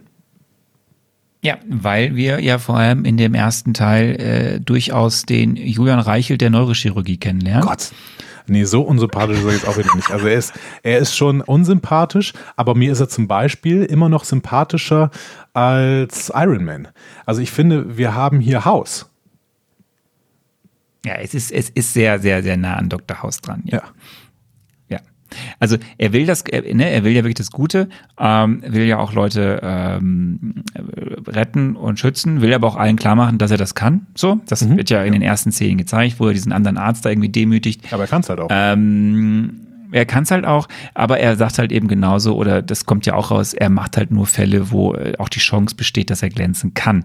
Was natürlich auch wieder ein Schlaglicht auf ihm wirft. Und dann passiert ja erstmal das, was du schon beschrieben hast. Wir haben den ähm, drastischen Unfall, wir haben diese Szene, wo dann irgendwie elf von diesen, das habe ich ja gelernt, wie das heißt, Fixateuren in seinen mhm. Händen. Ähm, äh, sind. Wir lernen seine äh, mal Geliebte anscheinend kennen, die jetzt irgendwie mit ihm so eine On-Off-Beziehung hat. Ja. Rachel McAdams, also Christine. Ähm, ja, bitte, du wolltest was sagen? Äh, ich wollte gerade kurz was über diesen Unfall sagen, weil ich hatte, das war für mich eine sehr, sehr aus, äh, schwierig aushaltbare Szene. Ähm, ich weiß nicht, ob das an mir liegt. Ich sehe sowas ähm, höchst ungern, weil ähm, der war ja sehr, sehr schnell mit dem Lamborghini, glaube ich, war es, äh, unterwegs und ähm, fuhr dann auch sehr, sehr schnell über diesen, ähm, ich weiß nicht, ob es ja mal Holland Drive war, auf jeden Fall, nee, war ja wahrscheinlich in New York, ne, keine Ahnung, aber auf jeden um New York, ja. Ja, aber auf jeden Fall irgendwie eine, eine Höhenstraße an einem Berg entlang. Und allgemein finde ich schon diese Höhenstraßen, äh, finde ich sehr, sehr schwierig, weil ich mir dann immer in meinem Kopf vorstelle, was passiert denn, wenn da jetzt dieses extrem schnelle Auto, wenn da jetzt Gegenverkehr kommt, zum Beispiel in so einem schwierigen Überholmanöver oder wenn, ähm, wenn er von der Straße abkommt und da runterfällt oder sowas. Und genau das ist dann passiert. Also für mich war das relativ schwer auszuhalten, weil ich auch die ganze Zeit gedacht habe, ey, wenn du schon so schnell fährst, dann guckst du doch nicht nebenher noch irgendwelche äh, Fotos an, die dir gerade jemand schickt. Ähm, von irgendwelchen Röntgenbildern oder sowas, das kann doch alles nicht wahr sein, ja. Ähm, aber ich finde, sie hat gut funktioniert, ja, die Szene. Passt ja, ja, ja, es passt ja auch zu seinem Charakter, dass er eben sich als uh, unbesiegbar eigentlich ja auch. Ne? Er kann alles handeln so und ja, kann aber, halt nicht handeln. Aber aus einer großen Sicherheit heraus. Und diese Sicherheit hat er natürlich hier beim Fahren nicht. Ne? Deswegen ähm, war es schon eher, eher dumm, muss man sagen. Ne? De facto ist, es passiert ja unfassbar viel in diesen ersten zehn Minuten. Wir lernen ihn kennen, wir wissen jetzt, dass er irgendwie eine schwierige Type ist, auch wenn er ein genialer Kerl ist. Äh, wir wissen, dass er mit Christine irgendeine Verbindung hat, die aber auch am Ende richtig, richtig, richtig schlecht behandelt. Denn sie ist ja die Einzige, die sich wirklich um ihn kümmert, wobei er sich ja irgendwie nur darauf fokussiert, ich möchte wieder arbeiten können und irgendwie sich auch arm äh, macht dadurch, weil er irgendwie alle möglichen äh, Techniken versucht, die nichts bringen. Und er vergrault am Ende ja auch sie und äh, bekommt dann den Hinweis von einem, wie er ihn nennt, Erstsemester. äh, ist es ein Physiotherapeut? Ähm, ist egal. Ähm, ja, wahrscheinlich. Okay, auf jeden Fall bekommt ihr den Tipp, dass es doch da einen Jonathan Pangborn gibt, äh, mhm. äh, der irgendwie auch unheilbar war. Auch einer, der bei ihm mal war, vorstellig wurde, aber nicht zu ihm durchkam. Und er kriegt dann auf dem Basketballcourt den Hinweis, er soll doch mal ja, nach Kamatage. Übrigens extrem gut dann, besetzt, Jonathan äh, Pangborn, aber dazu später mehr. Dafür aber eine sehr kleine Rolle. Ja, aber ne? ja. Dazu später mehr. Leider. Äh, wobei, wir werden sehen, vielleicht, aber gut. Ähm, ja, und dann geht es schon nach Neapel, ich meine Neapel, nach Nepal, nach Kathmandu. Ja. Ich weiß auch nicht, warum ich unbedingt Neapel haben möchte. Ich würde auch gerne nach Neapel, Steven auch viel lieber als nach Nepal. Ja, ja. Neapel ist, ich, nee, ich würde schon gerne nach Nepal. Viel lieber als nach Neapel. Ähm, auf jeden Fall äh, wird Steven, irrt ihr durch die Stadt, wird ausgeraubt, äh, aber ein Beschützer, der ihn verfolgt, Mordo, bringt ihn dann dorthin mhm. zum Kamatage, der nicht kammertagiger aussieht, wie er Steven denkt, dass der andere Tempel halt cooler ist. Ja. Ähm, ja, und er trifft dann die Älteste zum Tee. Ja. Genau. Gab äh, leckeren Tee. Ich mag ja keinen Tee. Fand er auch. Aber du magst ja Tee. Und jetzt kommt das, wo du sagst, dass das irgendwie äh, nicht äh, magisch ist. Weil dann erzählt sie ja was. Das ist wie. Äh, dann zeigt sie ihm was mit Chakra und so. Ähm, aber sag doch auch, was das Zauber, ne, das sagt sie später, ne, mit dem, mit dem, mit dem Zaubern ist wie ein Pro Programmiercode. Aber das stimmt. Nee, ich glaube tatsächlich, ähm, dass sie es auch schon in dieser Szene sagt oder zumindest in einer solchen Besprechung. Ähm, vielleicht auch nach diesem ersten äh, Run durch die Dimensionen, den sie machen. Ähm, aber ich finde schon, dass sie hier versucht, äh, deutlich zu machen, ja, natürlich ist da, natürlich kommt das rüber wie Magie, aber ähm, ich glaube, es ist äh, ein, ein äh, C.S. Lewis-Spruch, äh, ne, dass äh, jede fortgeschrittene Technologie ähm, auf uns wirken muss wie Magie. Ne? Es kann halt auch einfach wirklich Kontrolle von, ähm, von kleinsten Elementarteilchen sein und sie versucht das ja noch teilweise in wissenschaftlichen Worten zu benutzen. Ne? Das ist ein bisschen so wie diese ID-Kreationisten, die versuchen, irgendwelche biblischen Erkenntnisse in wissenschaftliche Worte zu packen und dann sagen, ja, das ist, äh, das ist natürlich alles Wissenschaft. Das ist natürlich dann Bullshit, aber trotzdem finde ich, dass es hier noch versucht wird, ähm, mit Zellprogrammierung und Neuzusammensetzung der Zellen und, ähm, und so, dass da irgendwie noch ja, versucht wird, ja, wissenschaftlich sich auszudrücken. Weil das ist ja das, was Steven der Frau an den Kopf schmeißt, also der, der Ältesten, äh, im Sinne von, ähm, er bleibt ja in seiner medizinischen, logischen Sicht so und sie versucht ja nach und nach ihm klarzumachen, hier geht's um was anderes. Und irgendwann, nachdem er ja seine Überheblichkeit nicht mehr zurückhalten kann und das alles im Klopf findet, haut sie ihm ja aus seinem Körper raus. Also dann sehen wir ja die erste Astralprojektion quasi. Mhm, ja. Und dann beginnt ja, äh, um ihm so richtig die Augen zu öffnen, ähm, um ihm zu zeigen, was er alles nicht weiß, wie sie sagt, dann beginnt ja quasi der erste Trip. Und den könntest du doch jetzt mal beschreiben. Was sehen wir denn da? Ich bin froh, dass du mir so ein paar Stichworte hier reingeschrieben hast, weil äh, es ist ein, ein ganz, ganz wilder Trip, äh, den man wirklich irgendwie damit verbinden könnte, dass sie irgendeine Pille eingeworfen haben. Das vermutet er ja auch. Er fragt dann ja irgendwie, was war in dem Tee? Ne? Das beziehungsweise fragt er, glaube ich, schon nach dem ersten ähm, Ausflug äh, als Astral-Dingsy. Ähm, ja, es geht in den Weltraum, er sieht dann plötzlich einen Schmetterling, ist von diesem Welt, ist von diesem Schmetterling kurz abgelenkt, dann fällt er in ein buntes Wurmloch, ähm, kriegt dazu noch so ein bisschen Off-Text, äh, der ähm, tiefe Gedanken äh, symbolisieren soll. Wir, wir, wir sehen ein, ein, ein großes Fallen. Gedanken formen Realität. Ja. Genau. Äh, wir sehen ein ganz äh, großes Fallen. Da sind so ein paar Referenzen, die mich an 2001 erinnert haben von Kubrick. Ähm, mit, mit irgendwelchen leuchtenden Farben und äh, dann ganz abstrus, wenn plötzlich äh, überall Hände nach ihm greifen, dann wachsen aus seinen Fingern plötzlich neue Hände. Er hat Hände am ganzen Körper und ähm, alles ist abstrus. Wir sehen auch ganz klar, äh, ganz klein, äh, beziehungsweise ganz kurz schon mal Dormammu, ne? also ein riesiges äh, blaues mhm. Gesicht und wir fragen uns, oh Gott, was ist das denn? Da habe ich ganz kurz übrigens, äh, habe ich ganz kurz an Guardians of the Galaxy gedacht und an äh, dieses, ähm, diesen Weltraumhafen oder sowas, wo die dann zwischendurch waren, äh, wo dann gesagt worden mhm. ist, das ist der ähm, Kopf oder das ist der ehemalige Schädel eines ähm, eines übermächtigen Wesens oder sowas. Ja. ja. Genau. Da habe ich dann ganz ja, kurz ja. dran gedacht, weil irgendwie, äh, okay, es gibt offensichtlich so riesige Viecher ähm, und Dormammu ist eines davon. Genau. Und dann werden wir plötzlich wieder aus diesem Trip rausgeschmissen und ähm, Steve Strange kann nicht wirklich fassen, was er da gerade erlebt hat. Ich muss einen Satz äh, zitieren, weil ich muss ein paar Sätze zitieren, mhm. weil das einfach wichtig ist, weil sie jetzt etwas ja Neues aufmachen. Und während seiner Reise durch diese absurden Welten ähm, sagt im Hintergrund ja The Ancient One, dieses Universum ist nur eines von unendlich vielen mhm. Welten, die endlos sind, einige gütig und lebenspendend, andere voller Bosheit und Hunger. Also hier wird schon angedeutet, diese ganze Multiversums- Theorie, die du ja, die wir letztes Mal schon ein bisschen äh, angekündigt haben und besprochen haben. Ja. So. Steven sitzt äh, relativ ähm,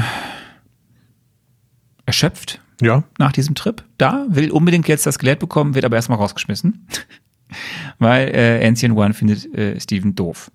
So, das ähm, führt aber, hält aber nicht lange an. Es gibt eine kurze Lagebesprechung in der Bibliothek und dann darf Steven wieder rein, äh, weil man denkt, er könnte doch gegen Cassilius, den wir ja am Anfang gesehen haben, äh, irgendwie helfen. Und das Ganze endet damit, dass er in seinem kleinen Kämmerlein das äh, WLAN-Passwort WLAN bekommt. Ja, mit dem Hinweis, dass sie ja keine Wilden sind. Sehr schön. So, wie war es dann um halb sieben heute Morgen? Müsste ja halb sieben sein. Ist halb Stunde ja, jetzt ungefähr, rum. genau. Ich ähm, möchte noch nicht zu viel sagen, wie ich das Ganze jetzt äh, fand, weil äh, wir dazu später noch äh, an ganz vielen Stellen kommen, glaube ich. Was Okay. ich aber schon mal erwähnen möchte, ist, äh, dass in dem Setting, was wir hier haben, ein Setting, was sich selber schon relativ ernst nimmt in seiner gesamten Abstu Absurdität, ne, die dieses Setting ja äh, vorbringt, dass in dieser Ernsthaftigkeit der Humor sehr, sehr gut kommt.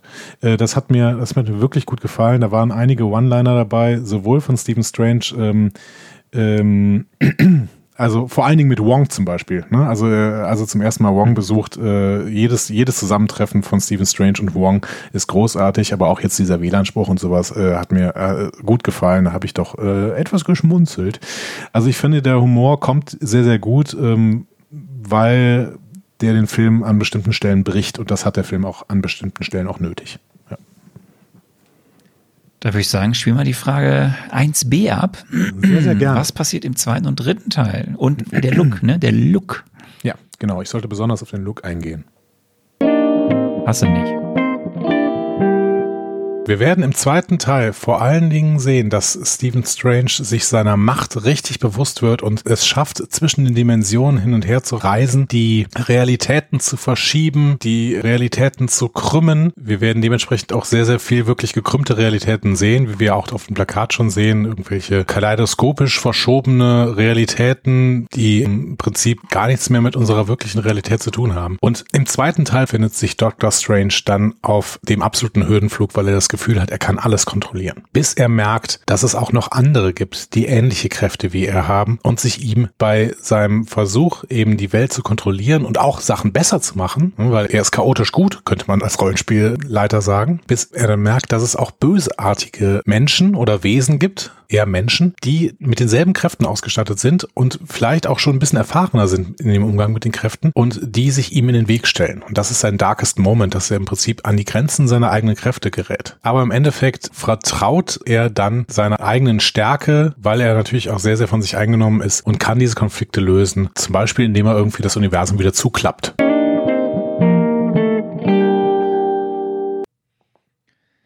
Nein.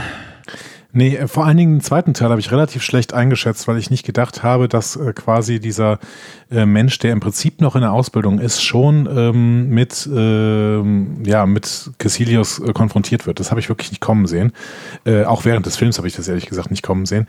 Ähm, am Ende ist es ja schon so, dass er Geht dann sich, alles sehr schnell. ja, am Ende ist ja schon so, dass er sich dann am Ende auf seine ähm, auf seine Stärke fokussiert. Das heißt, das habe ich schon ein bisschen ähm, richtig eingeschätzt, weil es ja schon seinem Charakter entspricht, was er am Ende tut.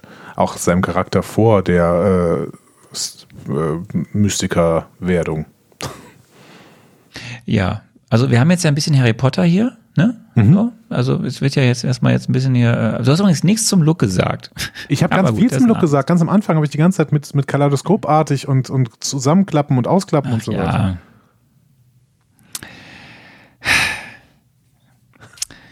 Gut. Der Ausbildungsstart im Gammatage. Ähm, es geht erst, da, ist dieser Spruch, da ist der Spruch, den du meinst. Ähm, Zaubersprüche oder wie die Älteste sagt, äh, der Quellcode, der die, Realität, der die Realität formt. Ich finde aber trotzdem, es geht hier nicht darum, das Ganze auf eine technische Ebene runterzubringen. Es geht darum, die sagt das ja, damit Steven es in seiner Logik, in der er bisher war, versteht. Also ich finde nicht, dass das in die Richtung geht, dass jetzt irgendwie das Ganze zu ver, verwissenschaftlichen. Ich finde, das macht sie nicht. Okay, ich habe das so empfunden, aber das ist ja nicht schlimm. Dann hast du das anders Ja. empfunden.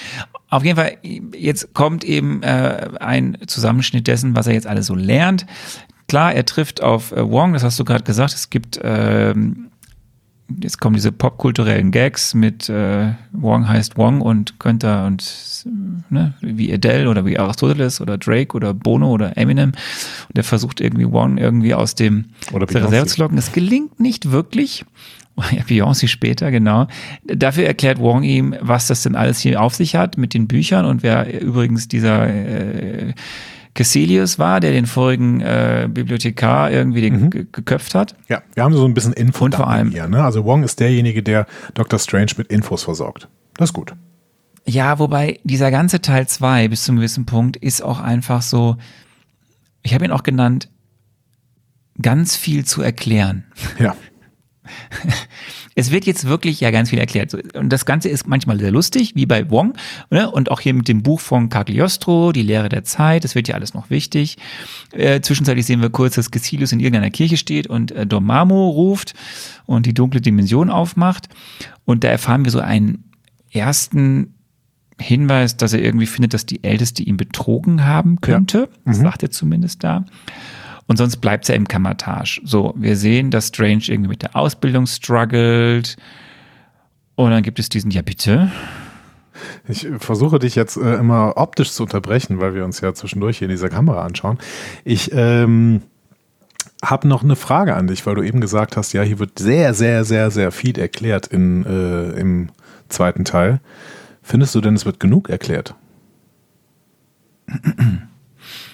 Definiere genug. Ja, genug. Also genug ist, ist, ist äh, selbstdefinierend. Wird genug erklärt. Findest du, es wird genug erklärt oder hätte noch mehr erklärt werden müssen? Ich finde, dass für das, was in dem Film passiert und wie diese Regeln sind, du sagst dann ja immer, das muss irgendwie in sich erklärt werden, finde ich, wird genug erklärt. Also ich finde, es wird, du hast damals immer gesagt, du verstehst bis heute nicht, was Loki ist, kann mhm. oder was bestimmte Dinge so in den Torfilmen, wie das alles so funktioniert. Und ich kann das ja bis zum gewissen Punkt nachvollziehen, auch wenn ich immer eben auf das Ganze schon gucke und einfach wesentlich mehr weiß als du und deswegen ist für mich alles wesentlich mehr Sinn ergibt. Ich finde, in diesem Film haben sie gerade in diesem zweiten Teil, also schon am Ende des ersten Teils, aber im zweiten Teil extrem viel Zeit darauf äh, verbracht, diese ganze Welt, in der sich diese Zauberer, Mystiker, die Älteste bewegen, für den Film an sich schlüssig zu erklären, warum wer wie dort handelt. Mhm. Und was wie funktioniert. Ich finde schon. Das heißt aber nicht, dass ich finde, dass das bis zum Ende alles gut ist im Sinne von, es geht halt recht fix alles und andere Sachen leiden darunter. Okay. Ja, das ist spannend. Ja. Haben wir doch noch ein paar Differenzen in der Beurteilung nicht. des Films. Nee, ich finde überhaupt nicht, aber das können, äh, das können wir nachher noch machen. Das ist gut. Gut, äh, wir haben einen kleinen Everest-Test. Na, man geht auf den äh, Mount Everest und äh, bevor äh, Steven erfriert, schafft das aber dann irgendwie dann doch wieder zurück und endlich mal dann voranzukommen in seiner Ausbildung und kann jetzt eben auch Portale öffnen, mhm. lernt, wie man kämpft, erfährt dann wiederum beim Kampf mit Mordo, wer diese Älteste eigentlich ist oder glaubt zumindest Mordo zu wissen, ja, wer die Älteste ist. Es geht wieder ein bisschen um diesen Beef zwischen ihr und Cassilius, dass Cassilius ein Schüler war, der eben jetzt hier auf eigene Rechnung irgendwas tut. Ähm, es gibt dann noch einen kleinen Ausflug ins Spiegeluniversum. Da erklärt ihr dann die Enzian-Uhren, wie das alles so funktioniert. Ja, kennst du ja von Star Trek Discovery. Ja. Ähm, Unter anderem. Ja. Ähm, also ich finde schon, hier wird sehr viel erklärt, was dann im folgenden Film ja wichtig ist und warum die Dinge dort dann so funktionieren, wie sie funktionieren und wie man da eben kämpfen kann, etc. pp. Und dann geht es ja eigentlich schon Richtung den dann immer weiter anhaltenden Showdown, weil dann sind wir in der Bib. Mhm. Ähm, irgendwie nächtens, auf einmal sind wir da, es geht ja alles total schnell. Ähm, Strange äh, holt sich mal eben das Auge des Agamottos, das Ding, was da in diesem, auf diesem Pfahl in der Mitte der Bib steht und spielt jetzt, fängt jetzt an mit der Zeit rumzuspielen, mit mhm. Hilfe des Buches von Cagliostro. Und das macht Moro, Mord, Mordo und äh, Wong mächtig wütend, als sie das mitbekommen. Ja. Sie können aber, nachdem sie ihm noch kurz erklärt haben, dass äh, sie halt die Zauberer sind, sowas wie die Avengers, aber eben gegen die Gefahren mystischer Art, äh, und erklärt haben, dass es irgendwie drei Tempel gibt. Also nochmal, es wird erklärt, erklärt, erklärt, erklärt. Es gibt mhm. dann eben noch drei Tempel, die sind wichtig, weil wenn diese drei Tempel nicht da sind, dann blöd, dann kommt nämlich Dormammu und dann ist schlecht mit der dunklen Dimension. Und dann wird dieser ganze Erklärreigen abrupt abgebrochen, weil dann beginnt die Action. Ja, äh, was du jetzt noch nicht erwähnt hast, finde ich, ist ein relativ wichtiger Punkt. Ich weiß nicht, wie du das siehst, nämlich der Punkt, äh, dass äh, Mordo hier ganz klar macht, ähm, warum er so wütend ist. Ne? Wong auch, aber Mordo im Prinzip noch mal mehr, weil es geht darum, dass die Naturgesetze nicht gebrochen werden sollen. Ne? Weil im Prinzip ist das richtig, ja, ihre, das richtig, ja. Das ihre Aufgabe, darauf zu achten, dass die Naturgesetze nicht gebrochen werden, äh, weil sie ja wissen, dass die gebrochen werden können. So. Und Mordo ist deswegen vor allen Dingen so sauer, weil in diesem komischen äh, Büchlein, was, was äh, Strange da ähm, aufklappt und ähm, auch mit dem Auge des Agamottos zusammen, was ja offensichtlich einen Infinity Stone äh, beinhaltet, ähm, kann er halt die Naturgesetze berechnen, das findet Mordo doof. Was wir ja später auch sehen. Genau. Aber dazu später mehr, weil jetzt, nachdem all das irgendwie erklärt wurde äh, und warum Mordo das doof findet und was es eben mit den Tempeln auf sich hat, öffnet sich auf einmal eine Tür, nämlich zum Tempel nach London. Mhm. Wir sehen, wie Cassilius dort eine Explosion mit seinen Schergen äh, hervorruft und den Tempel in London zerstört. Und durch diese Explosion wird halt äh, Strange durch ein anderes der Türen, ein anderes Portal nach New York, durch die Druckwelle nach New York teleportiert. Mhm. Und streift dann erstmal durch das für ihn leere Sanctum Sanctorum in New ja. York und guckt sich alles an und sieht dann da lustige Türen, die zu Wüsten und Dschungel und wohin auch immer alles führen mhm. können, die er irgendwie verändern kann und äh, sieht dieses Gebäude und sieht irgendwelche lustigen äh, Dinge, die da in Vitrinen stehen. Und dann geht's aber schon los, dann kommt nämlich dort auch irgendwann Cassius an und jetzt finde ich der Zeitpunkt, wo du mal einfach die Frage zum Antagonisten abspielen könntest. Sehr gerne. Darf ich danach auch sofort auf den eingehen? Bitte. Okay, cool. Stephen Strange hat einen Assistenten, der hier gespielt wird von Benedict Wong. Es gibt aber auch einen Gegenspieler, einen bösen Zauberer, jemanden, der chaotisch böse ist, der versucht, Chaos in die Welt zu bringen und bei dem Dr. Strange dann denkt, vor dem muss ich quasi die Welt beschützen. Und der wird gespielt von Mats Mikkelsen mit ebenfalls einer Assistentin, nämlich Tilda Swinton. Wenn die ah. beiden quasi ein Duo spielen, ein Antagonistinnen-Duo, dann könnte das auf jeden Fall sehr, sehr gut aussehen. Ob das jetzt so gut ist von dem Motivation her, das weiß ich natürlich nicht, weil ich auch noch nicht ganz verstanden habe, was denn überhaupt Dr. Stranges Motivation ist. Wir arbeiten hier mit sehr, sehr mächtigen, überkosmischen, intergalaktischen Kräften und dementsprechend kann das auf jeden Fall sehr, sehr viel Fallhöhe geben. Ich habe aber so ein bisschen die Angst, dass wir hier einen Antagonisten haben wie die Dunkelelfen in Tor 2, die einfach nur Chaos bringen wollen. Da habe ich ein bisschen Angst vor. Ja, also. Erstmal, warum habe ich diesen Quatsch mit diesen Assistenten erzählt? Ansonsten wäre es doch alles richtig gewesen. Wenn ich mal diesen Assistenten-Unsinn da äh, äh, rausgelassen hätte, dann hätte ich, das hätte ich viel klarer gemacht. Ich muss einfach weniger reden. Du musst dich halt kürzer fassen. Genau, ich muss Kür weniger reden. Ja, du musst allgemein weniger reden, das stimmt. Trotzdem rede ich jetzt mal ein bisschen mehr, weil ich möchte über den Antagonisten reden. Mats Mikkelsen in der Rolle des Cassilius. Cassilius ist, finde ich, ein klassischer Marvel-Film-Bösewicht, so wie ich jetzt Marvel-Filme schon kenne. Und nachher auch noch später mehr zu diesem äh, Marvel, mit dieser Marvel-Filmlogik. Da habe ich mir nämlich ein paar Gedanken drüber gemacht. Also ein omni-mörderischer Wahnsinniger, der ähm, meiner Meinung nach aber für Superschurken äh, im Marvel Cinematic Universe eine enttäuschend häufige Krankheit äh, zu haben scheint. Der will nämlich genau wie Malekith oder Ultron oder Ronan im Endeffekt nur aus irgendwelchen leicht dümmlich definierten philosophischen Gründen die Welt zerstören. Gibt es nichts besonderes Spannendes oder Aufregendes an, an, an dem, ähm, weder was er ist, noch was er will, noch wie er es erreichen, zu erreichen versucht. Auf dem Papier ist Cassilis also ziemlich langweilig. Aber Mats Mikkelsen der schafft es gerade so viel Persönlichkeit in diese Performance einfließen zu, zu lassen, dass es funktioniert. Der fühlt sich, Cassilius fühlt sich definierter an als Malekith oder Ronan. Den habe ich schon wieder völlig vergessen. Ähm, der Charakter ist, ist mehr Teil der Welt, in der er handelt. Und es sind diese kleinen Momente von der Art, wie Mickelson seinen Kopf zu seinen Gegnern neigt. Oder wie er interagiert mit dem Protagonisten und zwar verbal. Die reden miteinander und gehen aufeinander ein. Und, und äh, Mickelson mhm. macht sogar so zwei, drei Witze über, über Strange. Ne? So dieser Vorstellungswitz, der ist ja ganz großartig. Der hat mir sehr, sehr gut gefallen. Ne? Also äh, Mr. Mr. Ähm, Mr. irgendwas, Mr. Doctor, nee, Doctor Strange, hm, ja, keine Ahnung. Ich kann es jetzt nicht mehr nachvollziehen. Auf das jeden aber, Fall. Das ist aber strange. Ja, genau, das ist aber strange. Ja gut, wer, äh, who am I to judge quasi. Ne? Also das ist äh, richtig gut und das haben Malekith und Ronan nie gemacht.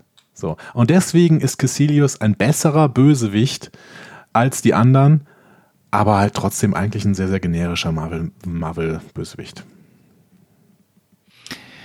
Ich will dir da gar nicht jetzt äh, widersprechen. Also er ist, Mats Mikkelsen, wirklich, er ist ein, ist ein toller Schauspieler. Er ist eigentlich ein zu guter Schauspieler für das, was er da hat. Mhm. Aber er holt eben das Beste daraus.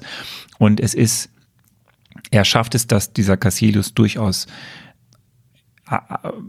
bedrohlich wirkt. Mhm. So, er schafft, dass man ihn trotzdem gern sich anschaut, weil er eben in dieser Interaktion gerade mit Stephen Strange doch einige überraschende Momente hat, sei es auf einer Humorebene oder eben auf einer, wie er sich so, wie er, wie er sich verhält. Ja. Und welche Tricks er eben auch irgendwie kann. Aber klar, die, diese ähm, Beweggründe, die er dann ja auch nennt, und es gibt dann ja dieses Gespräch nach diesem ersten längeren Kampf in, in, äh, im, im, im Sanctum Sanctorum, wo, äh, wo Strange dann ja erst gegen die drei kämpft, dann nach und nach einzeln gegen die kämpft, einen dann in dieser hinter der Tür in, in, in, in der Wüste irgendwie äh, deponiert. Eine, glaube ich. Ne? Ähm, eine, genau, und den anderen auch, aber der kommt dann ja wieder, äh, weil er seinen Sling Ring verloren hat, mit dem man diese Portale öffnen kann. Und in dieser Zeit, wo der andere zurückkommt, äh, verwickelt ja ähm, Cassilius ihnen in einem Gespräch und gibt ihm preis, was denn seine Beweggründe sind. Ne? Und dann kommt ja genau das, was du sagst pseudo-philosophisch ist bei dir gerade irgendwas Licht ausgefallen? Ah nein. Ähm, Sklaverei, äh, der Zeit befreien, wir werden durch Zeit versklavt, äh, die Welt an Dormammu übergeben, der uns dann irgendwie, der das Oberste der Evolution ist und die Zauberin belügt uns, sagt er dann nochmal und die wahre Macht etc. pp.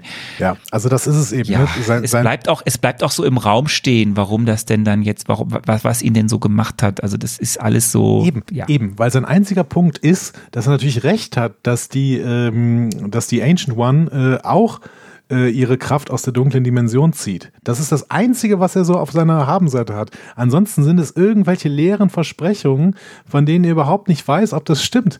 Also das ist einfach, der glaubt, ja, gut, ähm, in dem Moment, Dormammu hat also, äh, steht für eine überzeitliche Welt, das heißt, da wird alles besser. Was ist denn das für, was ist denn das für eine These? Das ist völliger Unsinn. Ja, ich hätte ihm auch übrigens der, widersprochen, also, also dann sagt, ähm, dann werden wir alle unsterblich und das ist cool. Ich so, was? Unsterblich zu sein ist doch nicht cool. Ja, es ist äh, schwierig. Es ist, es ist, äh, du weißt nicht, warum, also was die Begründung ist für das, warum er so geworden ist. Es ist noch ein bisschen anders, weil beim Mordo am Ende, der ganz häufig ja auch erwähnt und sagt, wofür er steht und woran er mhm. glaubt, ja. da kannst du dann verstehen, dass er dagegen ist. Ja. Auch wenn du natürlich dann Absolut. trotzdem nicht auf seiner Seite stehen musst, dass vielleicht doch besser ist, als dass man die Welt gerade gerettet hat. Aber ähm, das kannst du halt bei Cassilius nicht verstehen, weil da fehlt dann irgendwie genau dieses Element, das du vorher verstanden hast, wer ist Cassilius eigentlich? Und das wird auch nicht durch das wahr, dass irgendwann The Ancient One nochmal erklärt, ja, der kam hier und das, an dem Mordor erzählt das ja, ne, der kam dann und irgendwie war so und so und ja, es ist zu wenig Hintergrund, Background, um zu verstehen, warum er denn jetzt unbedingt die Welt auch in den Abgrund führen möchte seiner Meinung nach in die äh, Unsterblichkeit. Ja. Und dementsprechend jetzt, jetzt äh, gebe ich dir was, ne, worüber du dich total freuen wirst. Mordo ist ja quasi ein besser eingeführter, äh, äh eingeführter, genau, ein besser eingeführter Simo. Ne? Und ähm, Mordo, ich freue mich total auf Doctor Strange 2, weil da Mordo wahrscheinlich der Antagonist ist und äh, das wird funktionieren, weil dessen Motivation verstehe ich und Mordo hat dann nicht nur eine persönliche Motivation, sondern er hat im Prinzip, er will im Prinzip sein politisches Andenken weiterhalten, wenn man das so sagen kann. Also dieses, äh, die Welt quasi vor ähm, dem äh, Brechen der Naturgesetze zu beschützen. Und das ist natürlich eine super Motivation. Im Prinzip ist das sowas, wie Simo machen möchte. Der möchte ja auch, dass die Superhelden im Prinzip nicht da sind. Ähm, aber Simo ist halt nicht so gut eingeführt worden wie Mordo hier Ich stimme dir zu. Ich weiß, wir kommen ja später dazu. Oder lass uns da, lass uns dann darüber nochmal später reden, wenn wir bei der Post-Credit-Scene sind. Es geht jetzt erstmal, äh, weil ja ähm, der Scherge von Cassilius, dem guten Dr. Strange, dann ein, äh, diesen mystischen äh, Speer in das Herz rammt, ja. geht ins Krankenhaus. Ähm, Gerade noch irgendwie. Zwischendurch hat ja äh, äh, Strange auch noch seinen neuen roten Umhang äh, tolles, gefunden. Oder tolles Gimmick Umhang übrigens. ihn gefunden. Tolles, tolles Gimmick, tolles an, Ding. Hat mich an den, äh, ähm, den Teppich von äh, Aladdin erinnert. Richtig, richtig. Äh, ist ja genauso äh, lustig auch äh, in der Art und Weise, wie er teilweise Strange hilft.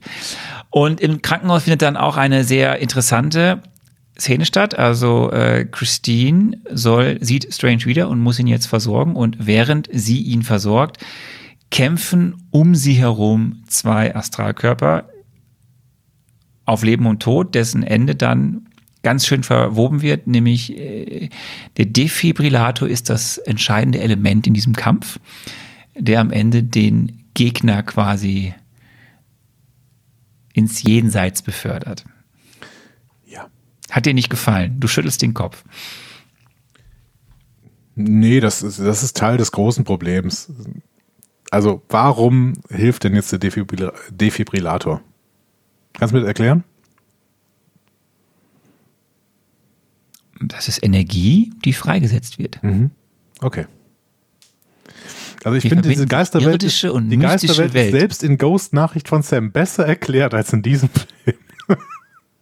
Oh, das stimmt. Nein, es ist doch irgendwie klar, da, da, da, geht Strom durch seinen Körper und er nutzt dieses, diese Energie und haut den anderen weg da. Weil wenn in der normalen Welt Strom durch den Körper geht, hat der Geist mehr Strom. Hat, der, hat der Geist mehr Energie. Er sammelt die und dann Aha. nutzt er sie, um den anderen. Okay, wir werden das am Ende. Erfährt ja Strange auch erst in diesem Moment. Wir werden am Ende noch, ja genau, und wir auch. Wir werden am Ende nochmal drüber sprechen, ja. War dir das eigentlich, du hast ja gerade gesagt von Humor gesprochen, war dir das äh, auch hier passiert ja auch sehr viel Slapstick, ne? Dann, dann, dann, dann hauen sie sich durch diesen Süßigkeitenautomaten oder äh, Christine hat ein oder andere, äh, ja im Endeffekt dann doch lustige Szene oder so, während die Geister da durch sie durchkämpfen.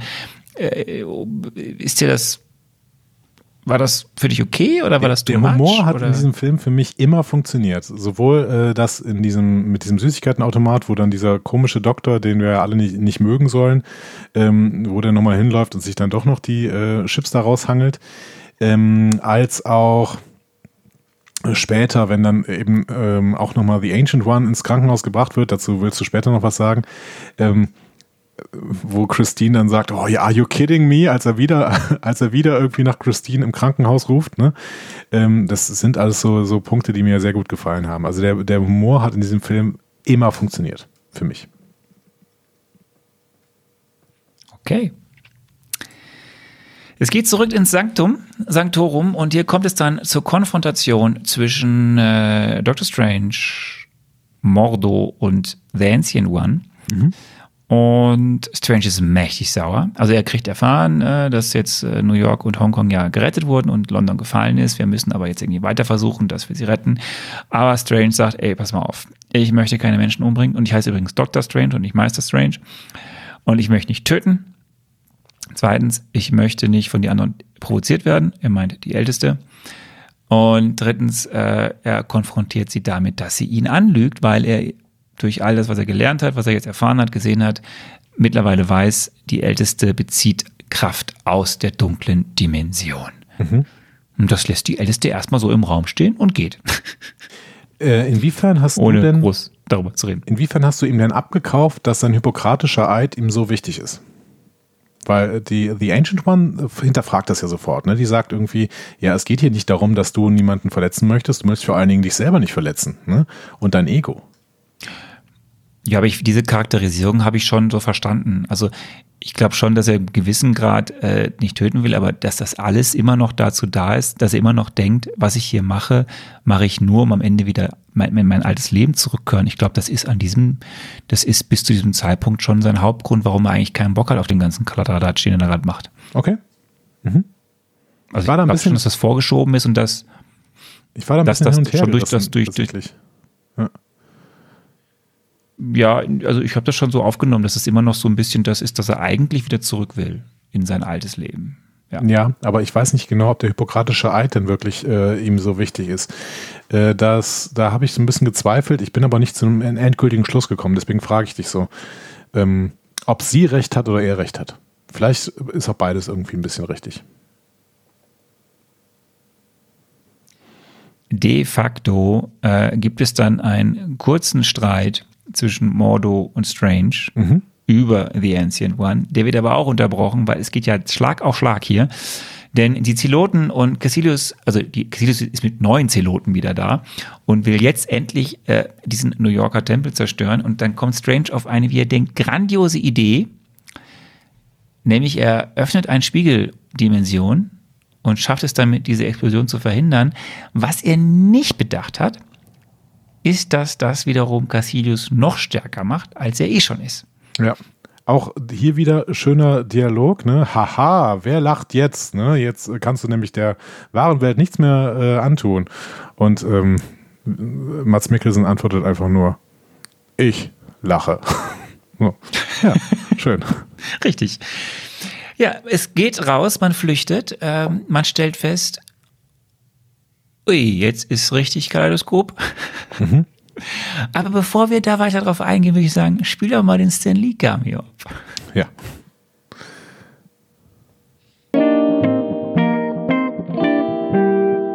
Stan Lee geht über die Straße.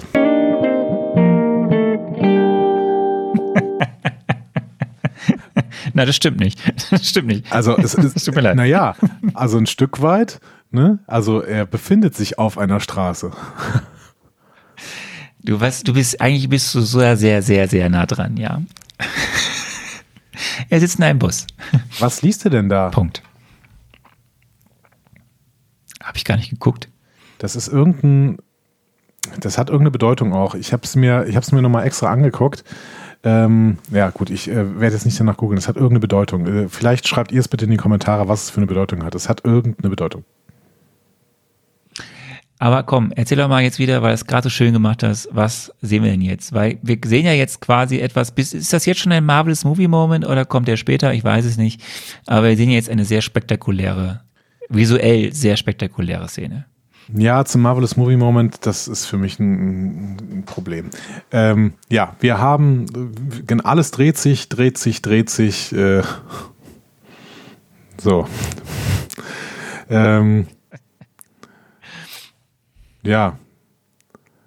Was soll ich sagen? Ah gut, das ist alles, okay. Irgendwann haben wir, irgendwann haben wir eine große äh, Plattform, äh, in die auch die Teile der Wall Street eingearbeitet worden sind. Das habe ich zumindest gesehen. Da ist das Wall Street Zeichen. Und auf dieser Plattform bekämpfen sich dann, also das ist so ein bisschen Mortal Kombat Style, da bekämpfen sich dann äh, The Ancient One und äh, Cassilius. Und im Endeffekt wird The Ancient One getötet. Beziehungsweise nein. Moment, Moment, deine ganze Beschreibung dieser Szene war jetzt alles dreht sich, dreht sich und dreht sich. Ja, Das ist deine Begeisterung für diese Szene, diese Sequenz. hatte keine Begeisterung für diese Szene, aber dazu später mehr. Aber keine Ahnung, es ist, verdreht sich halt alles irgendwie. Ja. Es sieht unfassbar großartig aus. Wir haben Ja, das alle damals ist- bei Inception irgendwie gesehen, Ja, dass Inception irgendwie Paris aufgerollt wurde. Ich, ich rede nicht über den Film an sich, ich rede über diese Szene, wo Paris sich aufrollt. So, und hier ist das einfach auf ein ganz anderes Level gehoben, wie dort in einer immer absurderen Weise Gebäude sich in sich verdrehen, ähm, äh, physikalische Gesetze außer Gefecht gesetzt werden, äh, die, die Bilder immer fantastischer werden und dort drin halt diese Figuren irgendwie kopfüber seitwärts gerade laufen. Das ist ein Augenschmaus. Ja. Das stimmt. Du solltest vielleicht den Film doch nicht morgens um 8 Uhr gucken, wo er sich überfordert. Nee, mich überfordert das nicht. Ist alles gut. Es wirkt auch teilweise wie so, so MC Escher Gemälde. MC, nicht MC, MC Escher Gemälde. Ja, hast du recht. MC. Gut, ähm, es gibt den, äh, ja, den Kampf, wie du gesagt hast, an dessen Ende Cassilius, die älteste erst äh, auch äh, teilweise ersticht und dann in ein Loch befördert, in dem sie in der realen Welt dann durch ein Glasdach, ein Glasvordach auf den harten Boden von New York prallt. Es geht zurück ins Krankenhaus. Christine ist leidlich genervt, dass äh, Strange schon wieder da ist. Mhm. Und dann Moment. passiert etwas und hier muss ich, muss ich dich jetzt wieder fragen. Also man versucht, dass Christine gerettet wird. Wir sehen jetzt, Strange gibt das, äh, hier fängt es ja langsam an, dass Strange sich jetzt irgendwie so abwendet von der eigentlichen Idee, wieder zurückzukehren, weil er gibt den, gibt dieses OP-Messer dann dem anderen Arzt, den wir ja eigentlich nicht mögen sollen. Äh, de facto sind wir wieder in der Astralebene. Äh, sie irgendwann irgendwie äh, schwebt auf dem Balkon, Strange hinterher. Und jetzt frage ich dich, was sagt denn die Älteste dazu Strange? Weil das ist jetzt eben auch wichtig. Ja, Ich habe es dir nicht in dein Skript geschrieben, Nee, weil ich wollte nicht. wissen, ob du dir das merkst. ja, ich habe ich hab mir das, also ich habe mir das natürlich nicht wortwörtlich gemerkt. Ähm, sie schwurbelt ein bisschen was zusammen. Also sie äh, redet erstmal davon, dass sie einen Überblick über die Zeitlinie hat irgendwie, aber nur eine der möglichen Zeitlinien gesehen hat und in einer dieser möglichen Zeitlinien ähm, ist alles gut, so ungefähr. Sie hat zahllose Zeitlinie und zahllose Zukünfte gesehen, aber immer nur bis zu diesem Punkt. Das sagt sie. Ja. Und dann gibt sie ihm irgendwie noch ein paar schöne Ratschläge auf, die, auf den Lebensweg mit, wie äh, sei doch nicht so arrogant, was sie eigentlich im Prinzip den gesamten Film über schon versucht. Aber jetzt, äh, jetzt ist sie halt Ghost, äh, The Ancient One, und dann glaubt er es. Also, weil du ja nicht aufgepasst hast, ähm, weil du ja wieder mal nicht aufgepasst hast, äh, gebe ich dir jetzt mal, weil das ist wichtig, das musst du dir merken. Ja, mach deinen Kopf auf, merk dir das, mach den Kopf wieder zu, hol es irgendwann hervor.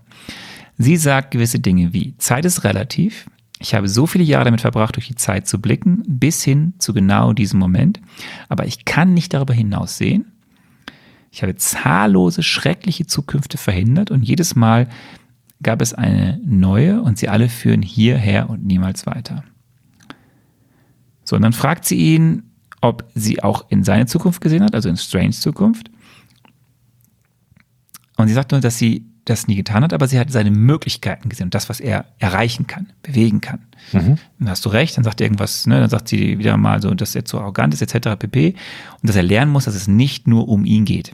So, das ist natürlich wichtig dann, weil hier ist ja der Moment, wo dann quasi klar werden soll, der Charakter Strange ändert sich jetzt und jetzt wird er zu dem, der eben für das, für die Welt kämpft und nicht mehr zurück möchte ins Krankenhaus. Denn er muss sich entscheiden, möchte er sich wie Pangborn durch Magie heilen oder möchte er der Welt dienen?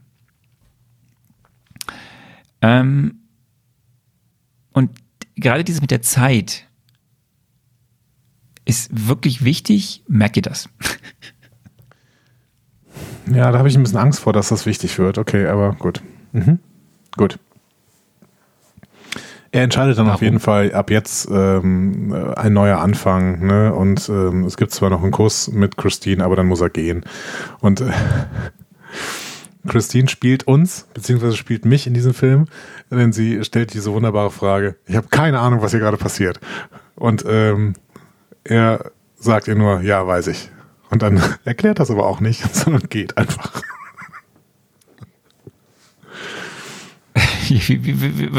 ja, aber das, ja, das ist ja eine lustige Szene. Ja, aber Ja. verstehe ich jetzt nicht. Ja, komm, wir kommen da gleich zu. Wir müssen jetzt noch dieses Finale äh, erzählen.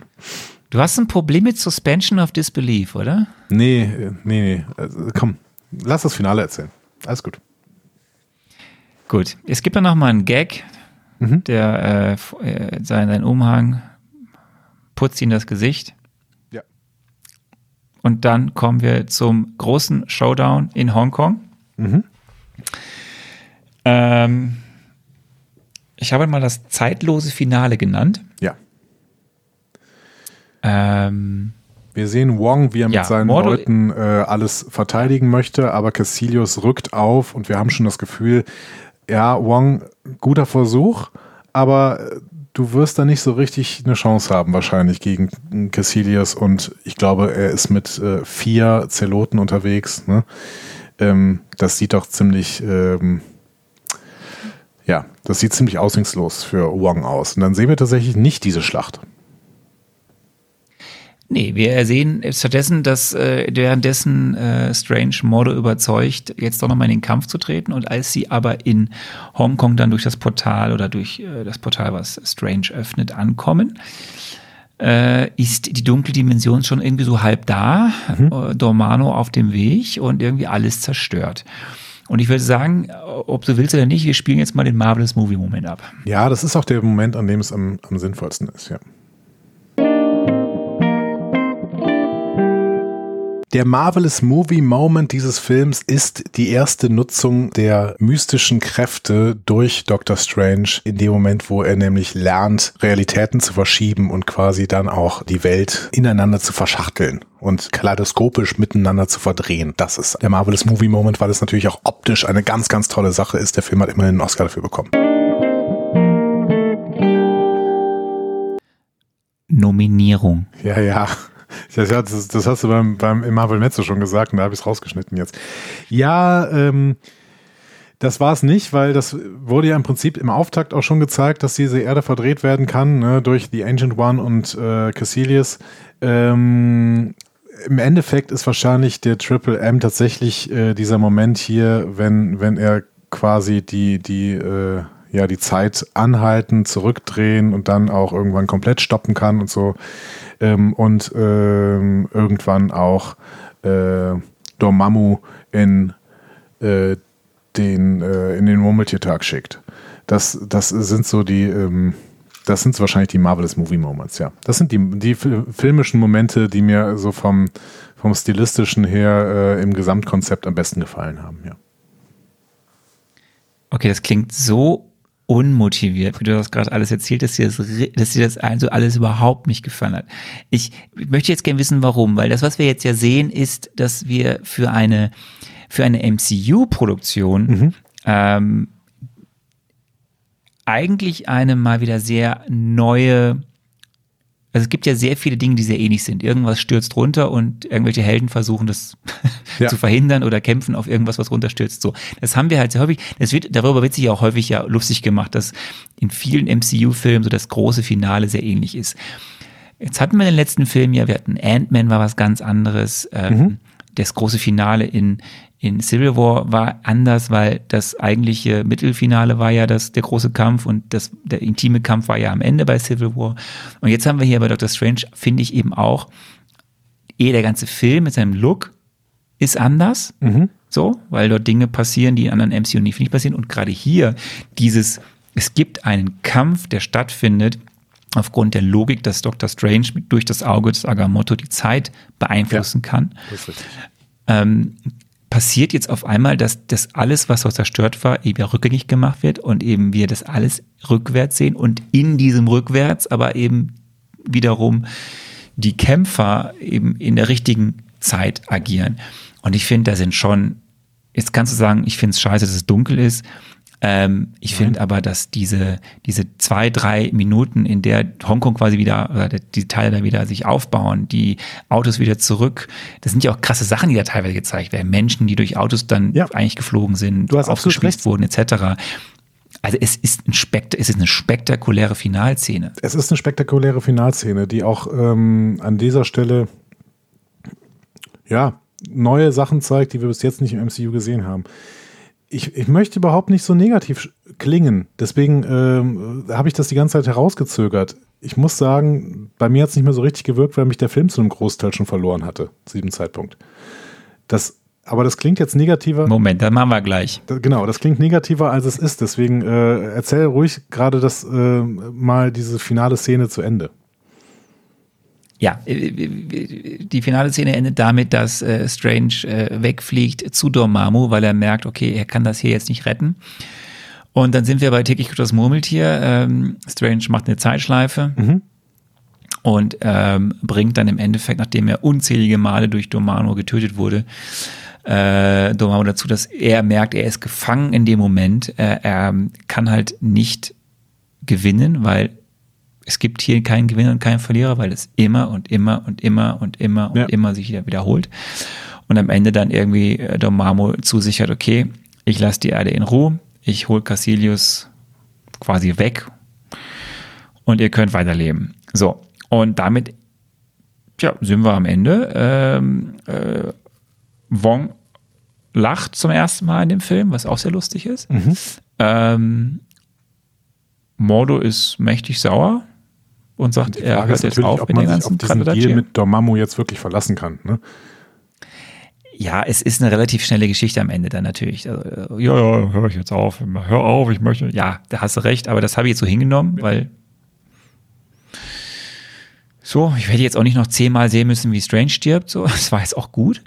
Ähm, ähm, ja, und Mordo ist mächtig sauer, weil er ja dann quasi merkt, dass Strange auch in der Abwehr dann den Rest von Hongkong quasi ja wieder zurückdreht in der Zeit, dass alles dann wieder ganz ist, dass er eben gegen die Naturgesetze verstößt und ähm, verlässt quasi diesen Zirkel an Ja. Zauberern, die Und das könnte noch ein äh, die Welt retten wollen. Und dann, das könnte noch ein Problem werden. Und wir sind dann im Kamatage noch einmal. Und dann wird das Ganze was ausgesprochen, was du ja schon wusstest. In dem Auge des Agamottos ist der Zeitstein, also ein weiterer Infinity-Stein. Ja. Und äh, dann wird noch großtrabend geredet, dass sich im Multiversum rumsprechen wird, dass der jetzige, bisherige oberste Zauberer, besser gesagt die oberste Zaubererin, nicht mehr lebt. Und wir sehen, dass Strange sich aber entscheidet, nun weiterhin als Zauberer aktiv zu sein. Und dann kommen wir zu den beiden Credit-Szenen. Und lieber Andi, was sehen wir denn da? Da sehen wir einerseits einen sehr, sehr bärtigen Tor, der äh, entweder äh, eine echt schlechte Zeit hatte äh, oder ähm, eventuell auch einfach von Ja. irgendeinem anderen Film dahin gezogen worden ist, damit er diesen, diese Szene drehen kann. Ich weiß es nicht genau. Ähm, und äh, der hat eine sehr, sehr schöne Szene mit Doctor Strange, die uns zeigen wird, die uns schon mal zeigt, dass Doctor Strange auch gut bei den Avengers äh, nach, nachher reinpassen wird, weil einfach die Chemie zwischen anderen äh, mit ihm und anderen Leuten da ganz gut hinkommt. Auf jeden Fall ist das im Prinzip eine Szene, die, glaube ich, ähm, Tor 3, äh, t- ja, Tor 3 vorbereitet, nämlich äh, Tor Ragnarök. Ist das richtig? Ja, ähm, genau. Sie suchen nach Odin und ähm, Loki ist ein Problem. Und ich sag mal so, du hast quasi wieder mal einen Shortcut aus Thor Ragnarök gesehen. Ah ja, okay. Also das heißt, Doctor Strange kommt da drin vor. Das äh, muss ich mir merken. Mhm. Ja, und in der Post-Credit-Scene wird dann wiederum Doctor Strange 2 vorbereitet äh, mit dem ähm, bösen, mit dem, mit dem äh, Hauptgegner. Ich möchte gar nicht bösen sagen, weil er hat eine gute Motivation, nämlich Mordo, der verhindern will, dass die Naturgesetze gebrochen werden und deswegen auch ähm, Pengbauen seine Kräfte wieder entzieht äh, mit dem Satz, ähm, es äh, gibt zu viele Zauberer auf der Erde. So, jetzt habe ich zwei Sachen dazu. Du hast einmal vorhin gesagt, ganz am Anfang unseres Casts oder der Filmbesprechung, äh, großartiger Schauspieler Pengbaum, ist ja alles richtig, aber Pengbaum kommt halt genau zweimal in diesem Film vor. Ja, das ist eigentlich eine Verschw äh, Verschwendung von Benjamin Brett, aber ähm, ja, vielleicht kommt er ja nochmal vor. Also ich keine, vielleicht kommt er mal vor, wissen wir nicht. Äh, wir werden äh, auf jeden Fall Mordo wiedersehen, das ist bestätigt. Ähm, aber das ist die zweite Sache, da spoiler ich auch nichts. Es ist ja jetzt nochmal eine relativ lange Zeit zwischen diesem Film, den du jetzt gesehen hast, und Doctor Strange 2, The Multiverse of Madness, der ja, äh, wie, äh, wenn ihr das hört, ja äh, von Disney und Marvel ja unlängst verkündet wurde, werden ja diese ganzen Filme nach hinten verschoben. Mhm. Also bis wir Doctor Strange in seinem zweiten Solofilm. Film sehen werden, also Solofilm sehen werden, was ja am Ende dann wahrscheinlich auch kein reiner Solofilm werden wird. Ähm, das ist im Jahre 2023. Ja. Da passiert dazwischen sehr viel. Deswegen, ich bin selbst gespannt, denn ich weiß es ja nicht. Und als ich, ich hatte genau, das war natürlich auch die Inten- Intention. Es sollte ja quasi aufgebaut werden, dass Mordo der Bösewicht wird. Ich bin gespannt, ob es so sein wird, weil es passiert ja bis dahin. Es ist ja schon was, was ich weiß, passiert und es passierte bis dahin ja sehr viel. Und deswegen, das wirst du ja alles noch sehen. Ich bin gespannt, ob Mordo wirklich am Ende der große Bösewicht in diesem Film werden wird. Mhm. Ja, ich auch. Ja gut, wir sind am Ende. Roll im MCU.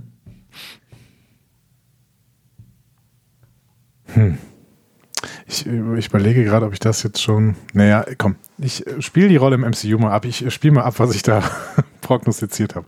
Ich muss gleich zu einem relativ großen Monolog ansetzen, glaube ich. Aber gut, äh, das bist ja von mir gewohnt. Äh, deswegen, ich hau's mal raus. Naja, also wir haben irdische Konflikte aufgemacht bekommen in Phase 1 des Marvel Cinematic Universe mit Tony Stark und auch ein Stück weit mit Captain America. Wir haben die kosmische Dimension aufgemacht bekommen, ein Stück weit schon mit Thor, dann aber noch mehr mit Guardians of the Galaxy und mit Thanos, der immer wieder hinter einer Wolke hergelugt hat. Und jetzt machen wir die interuniverselle und multiversenionelle Perspektive auf. Das Marvel-Universum macht Doctor Strange uns noch ein Stück weit größer, indem wir quasi den Handlungsraum des Marvel-Universums auf verschiedene Universen überschreiben und wir dementsprechend völlig die Übersicht verlieren, was dann irgendwo eine Bedeutung haben kann. Weil im Prinzip in der Multiversentheorie hat nichts mehr eine Bedeutung, weil alles, was passieren kann, passiert auch in einer Multiversentheorie. Und es gibt immer ein Multiversum, in dem das gerade passiert. Das heißt, nichts hat mehr eine Bedeutung, weil wir immer irgendwo anders hingehen können. Alle leben auch noch in irgendeinem Universum zum Beispiel.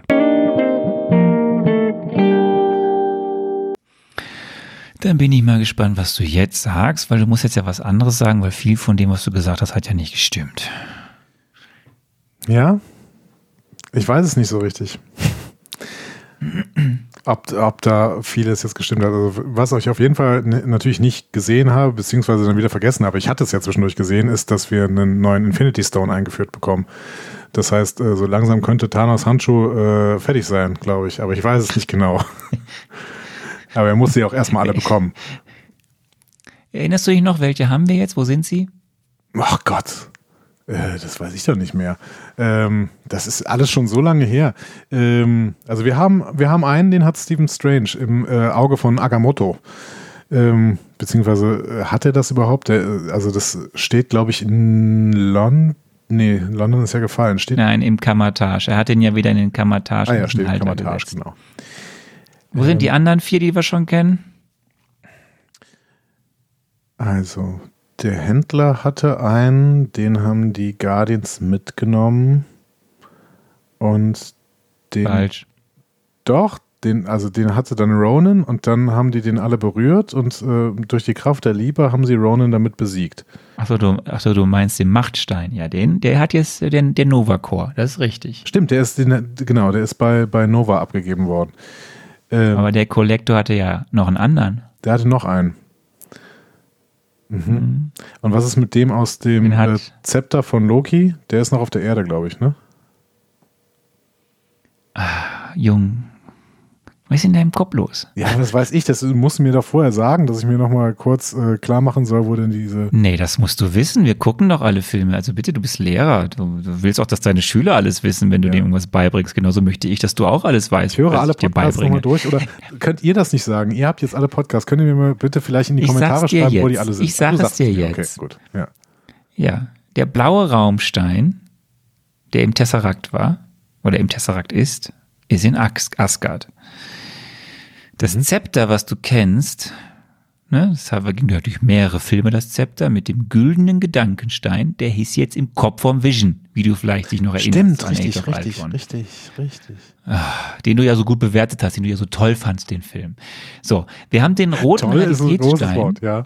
ja. Wir, wir erinnern uns an den, an den Äther, wir erinnern uns an Malik, den roten Realitätsstein, den, den Äther. Mhm. Okay. Der ist beim Kollektor, weil den hat dort äh, Sif hingebracht. Asgard, um, Vision, Kollektor. Mhm. Dann haben wir den äh, Machtstein, der ist tatsächlich dem Nova Corp übergeben worden. Der war im Orb, die, das Ding, was wir am Anfang von Guardians of the Galaxy also gesehen haben. Also Nova haben. Prime, mhm. vier.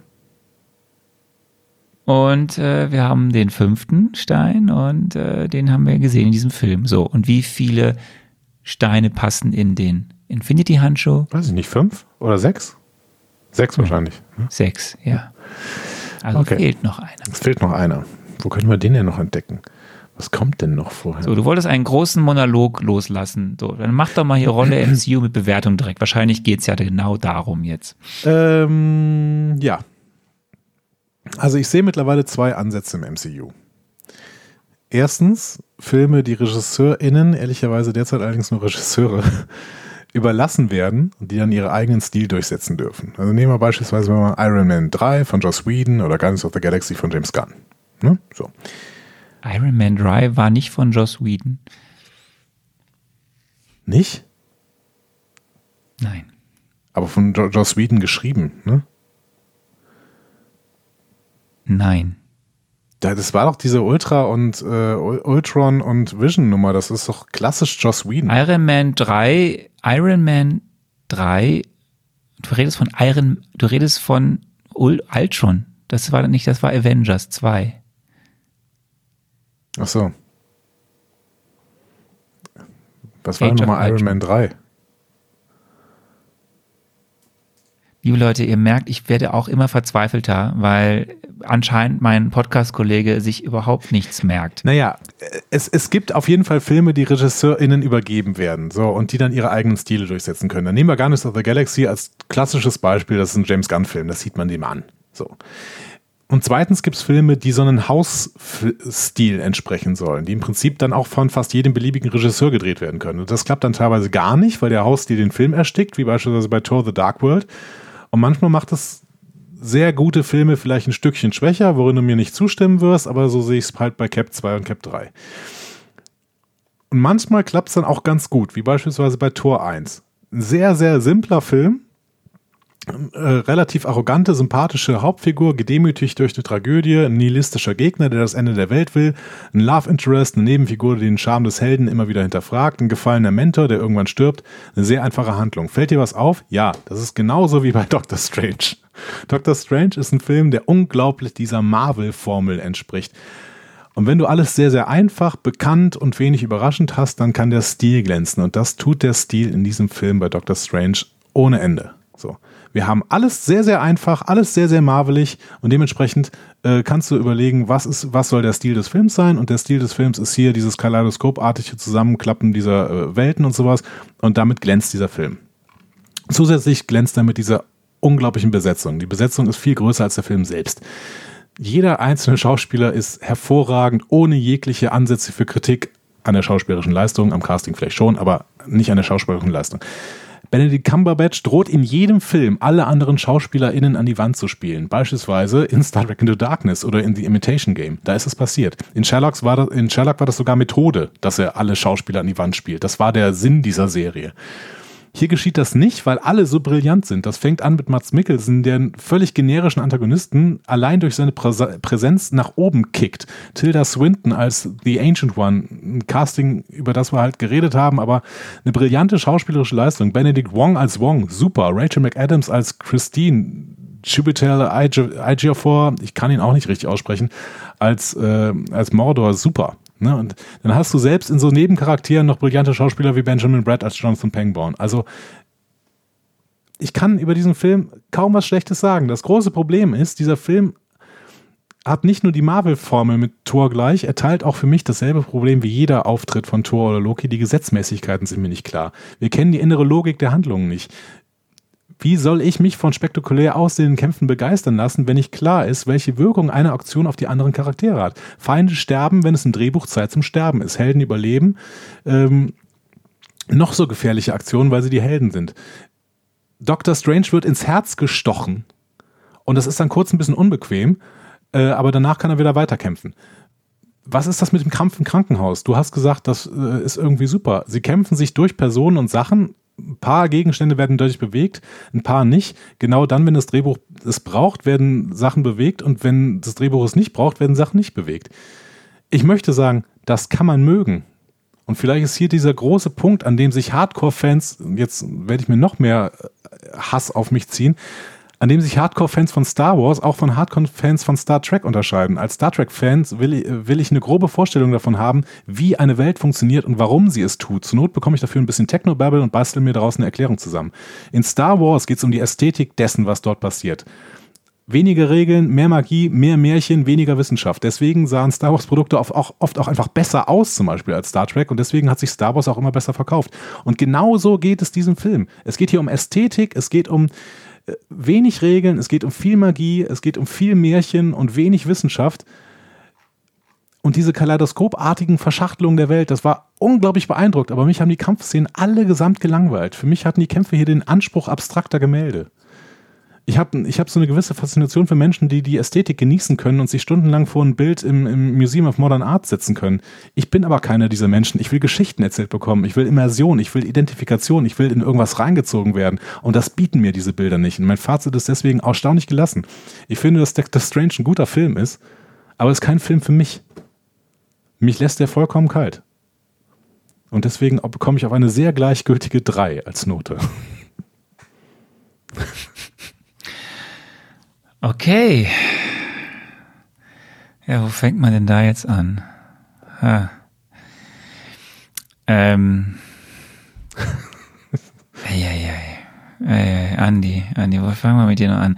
Übrigens, Iron Man 3 war von Shane Black. Das war der Film, wo am Ende Pepper Potts, weißt du, auf der großen Schiffskrananlage der Kampf ja. Guy Pearce, deinem Lieblingsschauspieler. Das war Iron Man 3. Age of Ultron war der zweite Avengers-Film, der von Joss Whedon.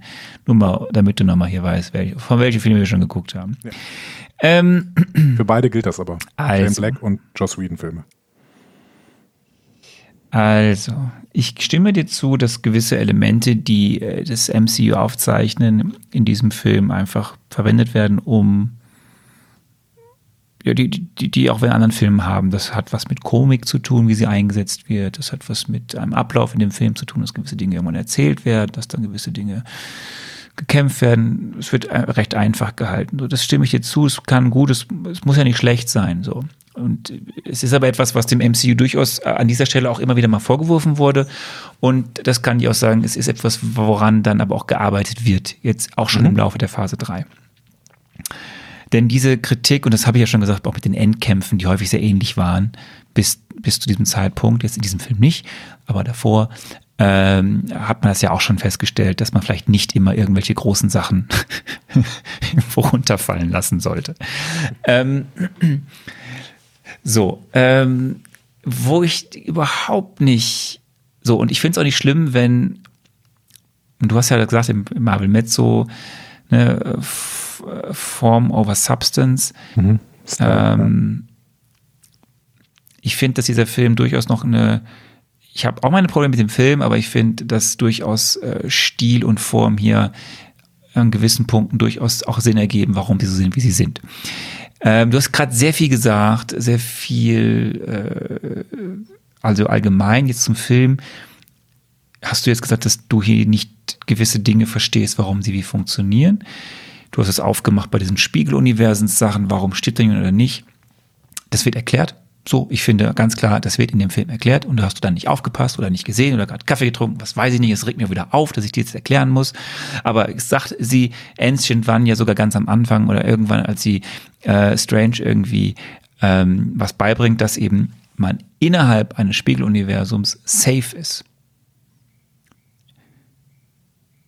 So was nicht safe ist, sondern dass, dass hier, dass gewisse Grenzen dort äh, irgendwie ähm, geschützt werden können, mhm. so etc. pp, dass man natürlich dort bekriegen kann, aber dass man vor allem die Außenwelt draußen vorlässt, aber dass dort andere Gesetzmäßigkeiten gelten. Ja. Äh, und so, und deswegen macht auch das Sinn, dass in dem Moment, wo aus dem Spiegeluniversum die Älteste rausgeworfen wird und dann fällt aber in die reale Welt fällt und dort auf den Boden klatscht, dass das dann wehtut. so. Ja. Und dass, wenn sich zwei Astralprojektionen bekabbeln und ähm, ich weiß gar nicht, es ist ja vorher auch so, dass es irgendwo im Kamatage, glaube ich, auch gezeigt wird, aber dass diese Energieprojektion äh, und sie fliegen dann durch irgendwas durch, dann irgendwie ein, ein andere Leute irgendwie einen Hauch merken oder irgendwas, das meine ich mit Suspension of Disbelief, das ist für mich in der Logik, die da aufgemacht wird, sinnvoll. Ja, wenn es immer gleich wäre. Oder nachvollziehbar. Ja es ist mal so, mal so. Wo ist es denn mal anders in dem Film?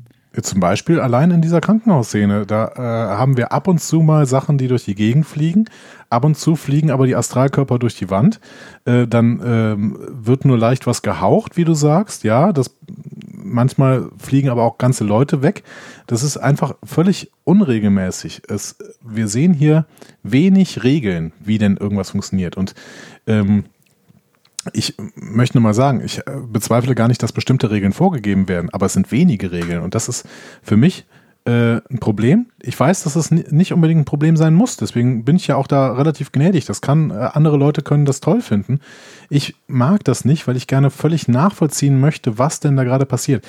Ähm, aber das es ist ein großes. Es ist ein ist, Film, in dem es um obernatürliche Kräfte geht. Es geht hier um eine mystische Welt. Wie willst du denn, es geht hier um Dinge, die nicht mehr real sind. Ja, aber dann, dann habe ich keine Immersion mehr, weil dann passiert, kann ja alles passieren. Und dann äh, es ist ja, halt nicht mein Genau Punkt. das zeigt ja dieses. Ja. Weil ich, ich, muss, ich muss mich mit äh, Gegebenheiten identifizieren können. Ich muss, äh, ich muss das Gefühl haben, dass ich Angst habe, wenn jemand irgendwo runterfällt. So ähm, wie du es gerade gesagt hast. Und das habe ich hier natürlich in dieser normalen Welt. Ne? Da habe ich das, wobei auch da nur begrenzt, weil im Endeffekt die äh, Zauberer ja äh, jederzeit auch diese normale Welt irgendwie äh, krümmen können, wenn sie nicht gerade bewusstlos sind, wie die äh, Ancient One in dem Moment, wo sie da auf dieses Dach fliegt. Ähm, in dem Moment, wo aber jegliche Naturgesetze außer Kraft gesetzt worden sind, dann kann ich ja nicht mehr mitfiebern, weil ich, weil ich überhaupt nicht weiß, wann was passiert. Wir, deswegen, äh, wir haben in diesen wir haben in diesen großen Kampfszenen, die äh, ich eben beschreiben sollte und wo du dann ein bisschen enttäuscht warst, dass ich immer nur gesagt habe, alles dreht sich, dreht sich, dreht sich. Da haben wir dann irgendwelche Szenen wie ähm, Dr. Strange auf der einen Seite eines Stegs läuft und ähm, Cassilius auf der anderen Seite des Stegs und sowas. Und das sieht unglaublich gut aus, aber es ist total abstrakt, weil, weil ich mich da überhaupt nicht reinversetzen kann, weil ich weiß ja nicht, wie diese Welt funktioniert. Ich weiß ja auch nicht, was sich als nächstes aufklappt oder zuklappt oder sonst was. Ähm, was also soll's ja auch. Ja, genau. Also soll's ja. Aber dann. Es soll zeigen, dass wir aber ab sind von der realen Welt, in der uns beher, also in der realen, in Anführungsstrichen, Welt, in der wir uns bisher bewegt haben. Ja, aber dann dass ist der hier Film andere Gesetzmäßigkeiten gelten. Wesen gemacht, weil ich kann mich da nicht hineinversetzen. Ich kann mich da nicht identifizieren. Ich habe da keine Immersion und das ist schade. Ich will gerne, ich will gerne mitfiebern in so einem Film. Tja, dann blöd, dass wir ja noch äh, weiter dann mit der Welt konfrontiert werden. Denn so, dieser Film zeigt ja nun mal eine komplett neue Welt mit neuen Gesetzmäßigkeiten, was diese mystische Welt angeht. Wir haben neue Möglichkeiten. Wir haben, was ja gesagt wird, wir haben die Beeinflussung von Zeit, die möglich ist. Wir haben neue Kräfte, die gezeigt werden, neue Feinde, die gezeigt werden. Es geht das Thema um andere Dimensionen, um eine Multiversumstheorie, alles Dinge, die mit diesem Film eingefügt werden, die jetzt Teil des MCUs sind, ob du mhm. willst oder nicht. So. Und natürlich haben wir hier, das du mir schon ausführlich gesagt und nochmal einen kleinen Exkurs gehabt. Wir haben den Infinity Stone. So. Und was wir aber auch haben mit diesem Film, und auch das ist wichtig, und das hast du auch anklingen lassen, wir haben einen neuen, sehr starken Superhelden, jetzt nicht nur von den Kräften, die er ja anscheinend hat, durch diese mystischen Kräfte, die er hat, sondern auch vom Charakter. Das ist ja durch einer, der in gewissen Charakterzügen Ähnlichkeiten zu Tony Stark hat und somit ja es auch aufnehmen kann mit diesem Menschen. Mhm. So, auch das ist wichtig, äh, um es mal hier so einfach mal im Raum stehen zu lassen. Und jetzt komme ich mal zu meiner Bewertung. Die deckt sich ja in vielen Punkten eigentlich mit dem, was du sagst. Ich finde, das ist ein, es ist ein großartiges Cast, so. Mhm. Die spielen alle toll. Also eigentlich ist ja auch Rachel McAdams verschenkt, weil Christine ist einfach eine, ja dann am Ende doch eine sehr kleine Rolle nur. Ähm, wir müssen nicht über Benedict Cumberbatch reden, der spielt halt super. Der ist Doctor Strange aus jeder Pore, glaubst du ihm das? Finde mhm. ich zumindest. Ähm, ich finde es, ich finde eben, dass es eine tolle, spannende neue Welt ist, die neue Möglichkeiten eröffnet. Ich nehme das ab. Ich verstehe auch nicht alles, aber ich nehme das hin und das, was Sie mir erklären und was Sie lang erklären, da komme ich gleich zu, das reicht mir, um das nachzuvollziehen.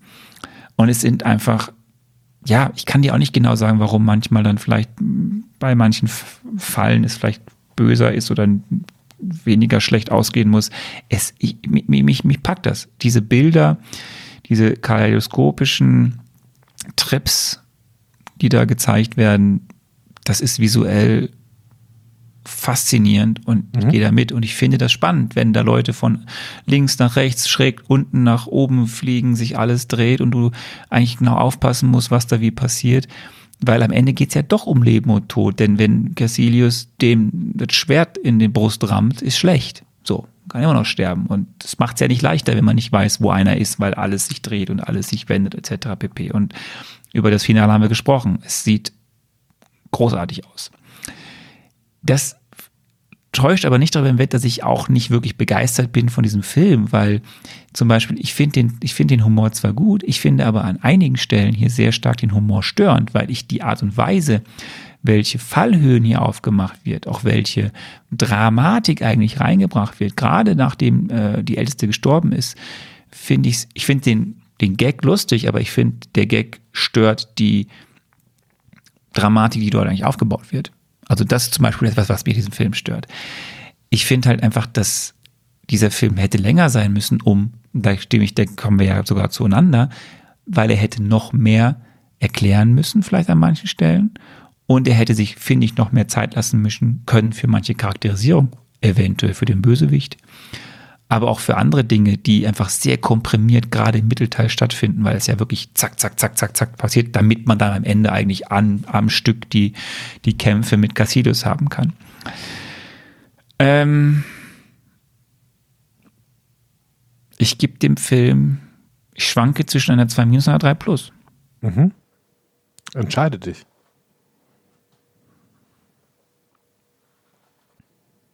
Ich gebe eine 3 plus.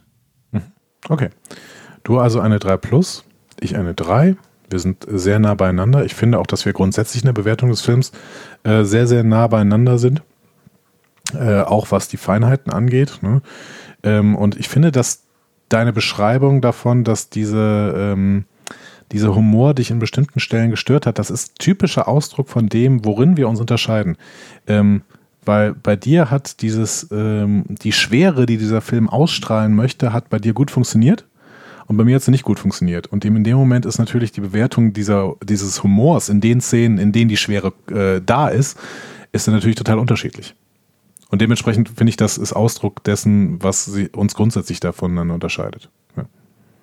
Bist du eher der Comedy-Typ?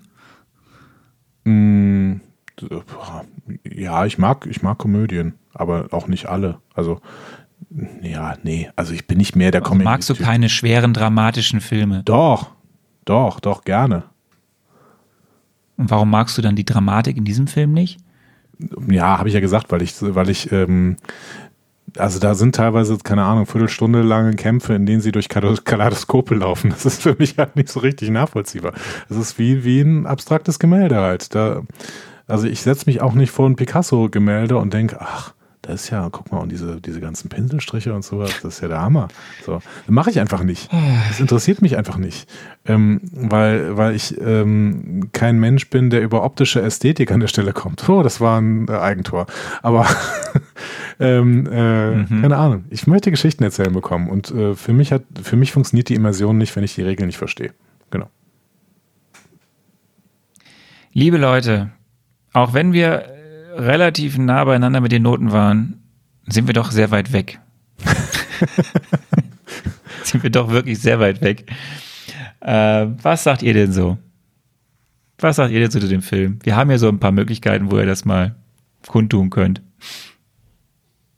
Ihr habt MCU-Entzugserscheinungen, Fragen oder möchtet einfach etwas loswerden? Diskussionen zu jeder Folge findet ihr auf einfachmarvel.de. Außerdem gibt's uns auch auf Instagram, Facebook und Twitter unter einfachmarvel. Wir freuen uns auf eure Nachrichten und Kommentare.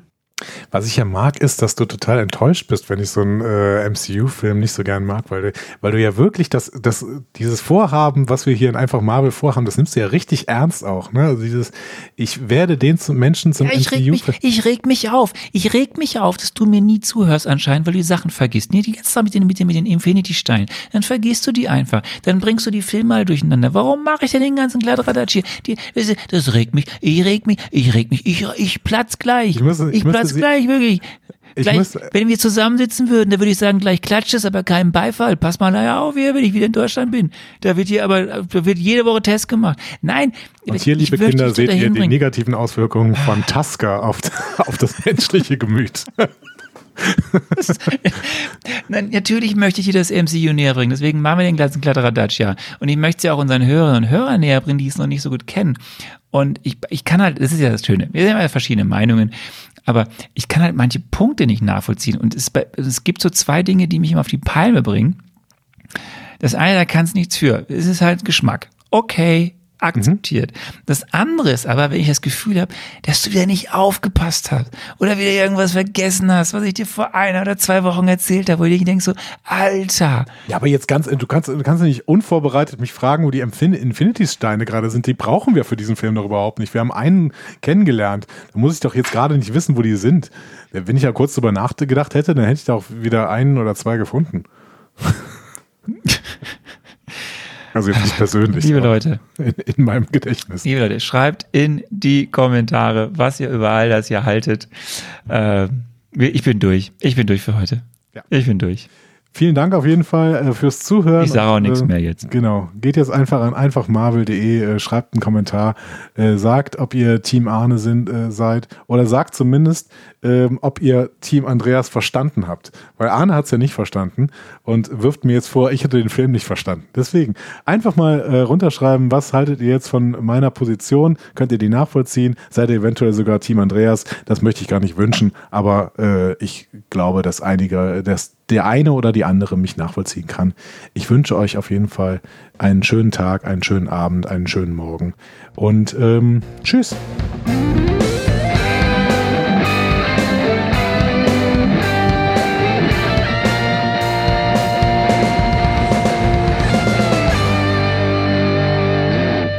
Die Heldenreise geht weiter. Mehr Folgen zum Marvel Cinematic Universe findet ihr auf einfachmarvel.de oder überall, wo es Podcasts gibt.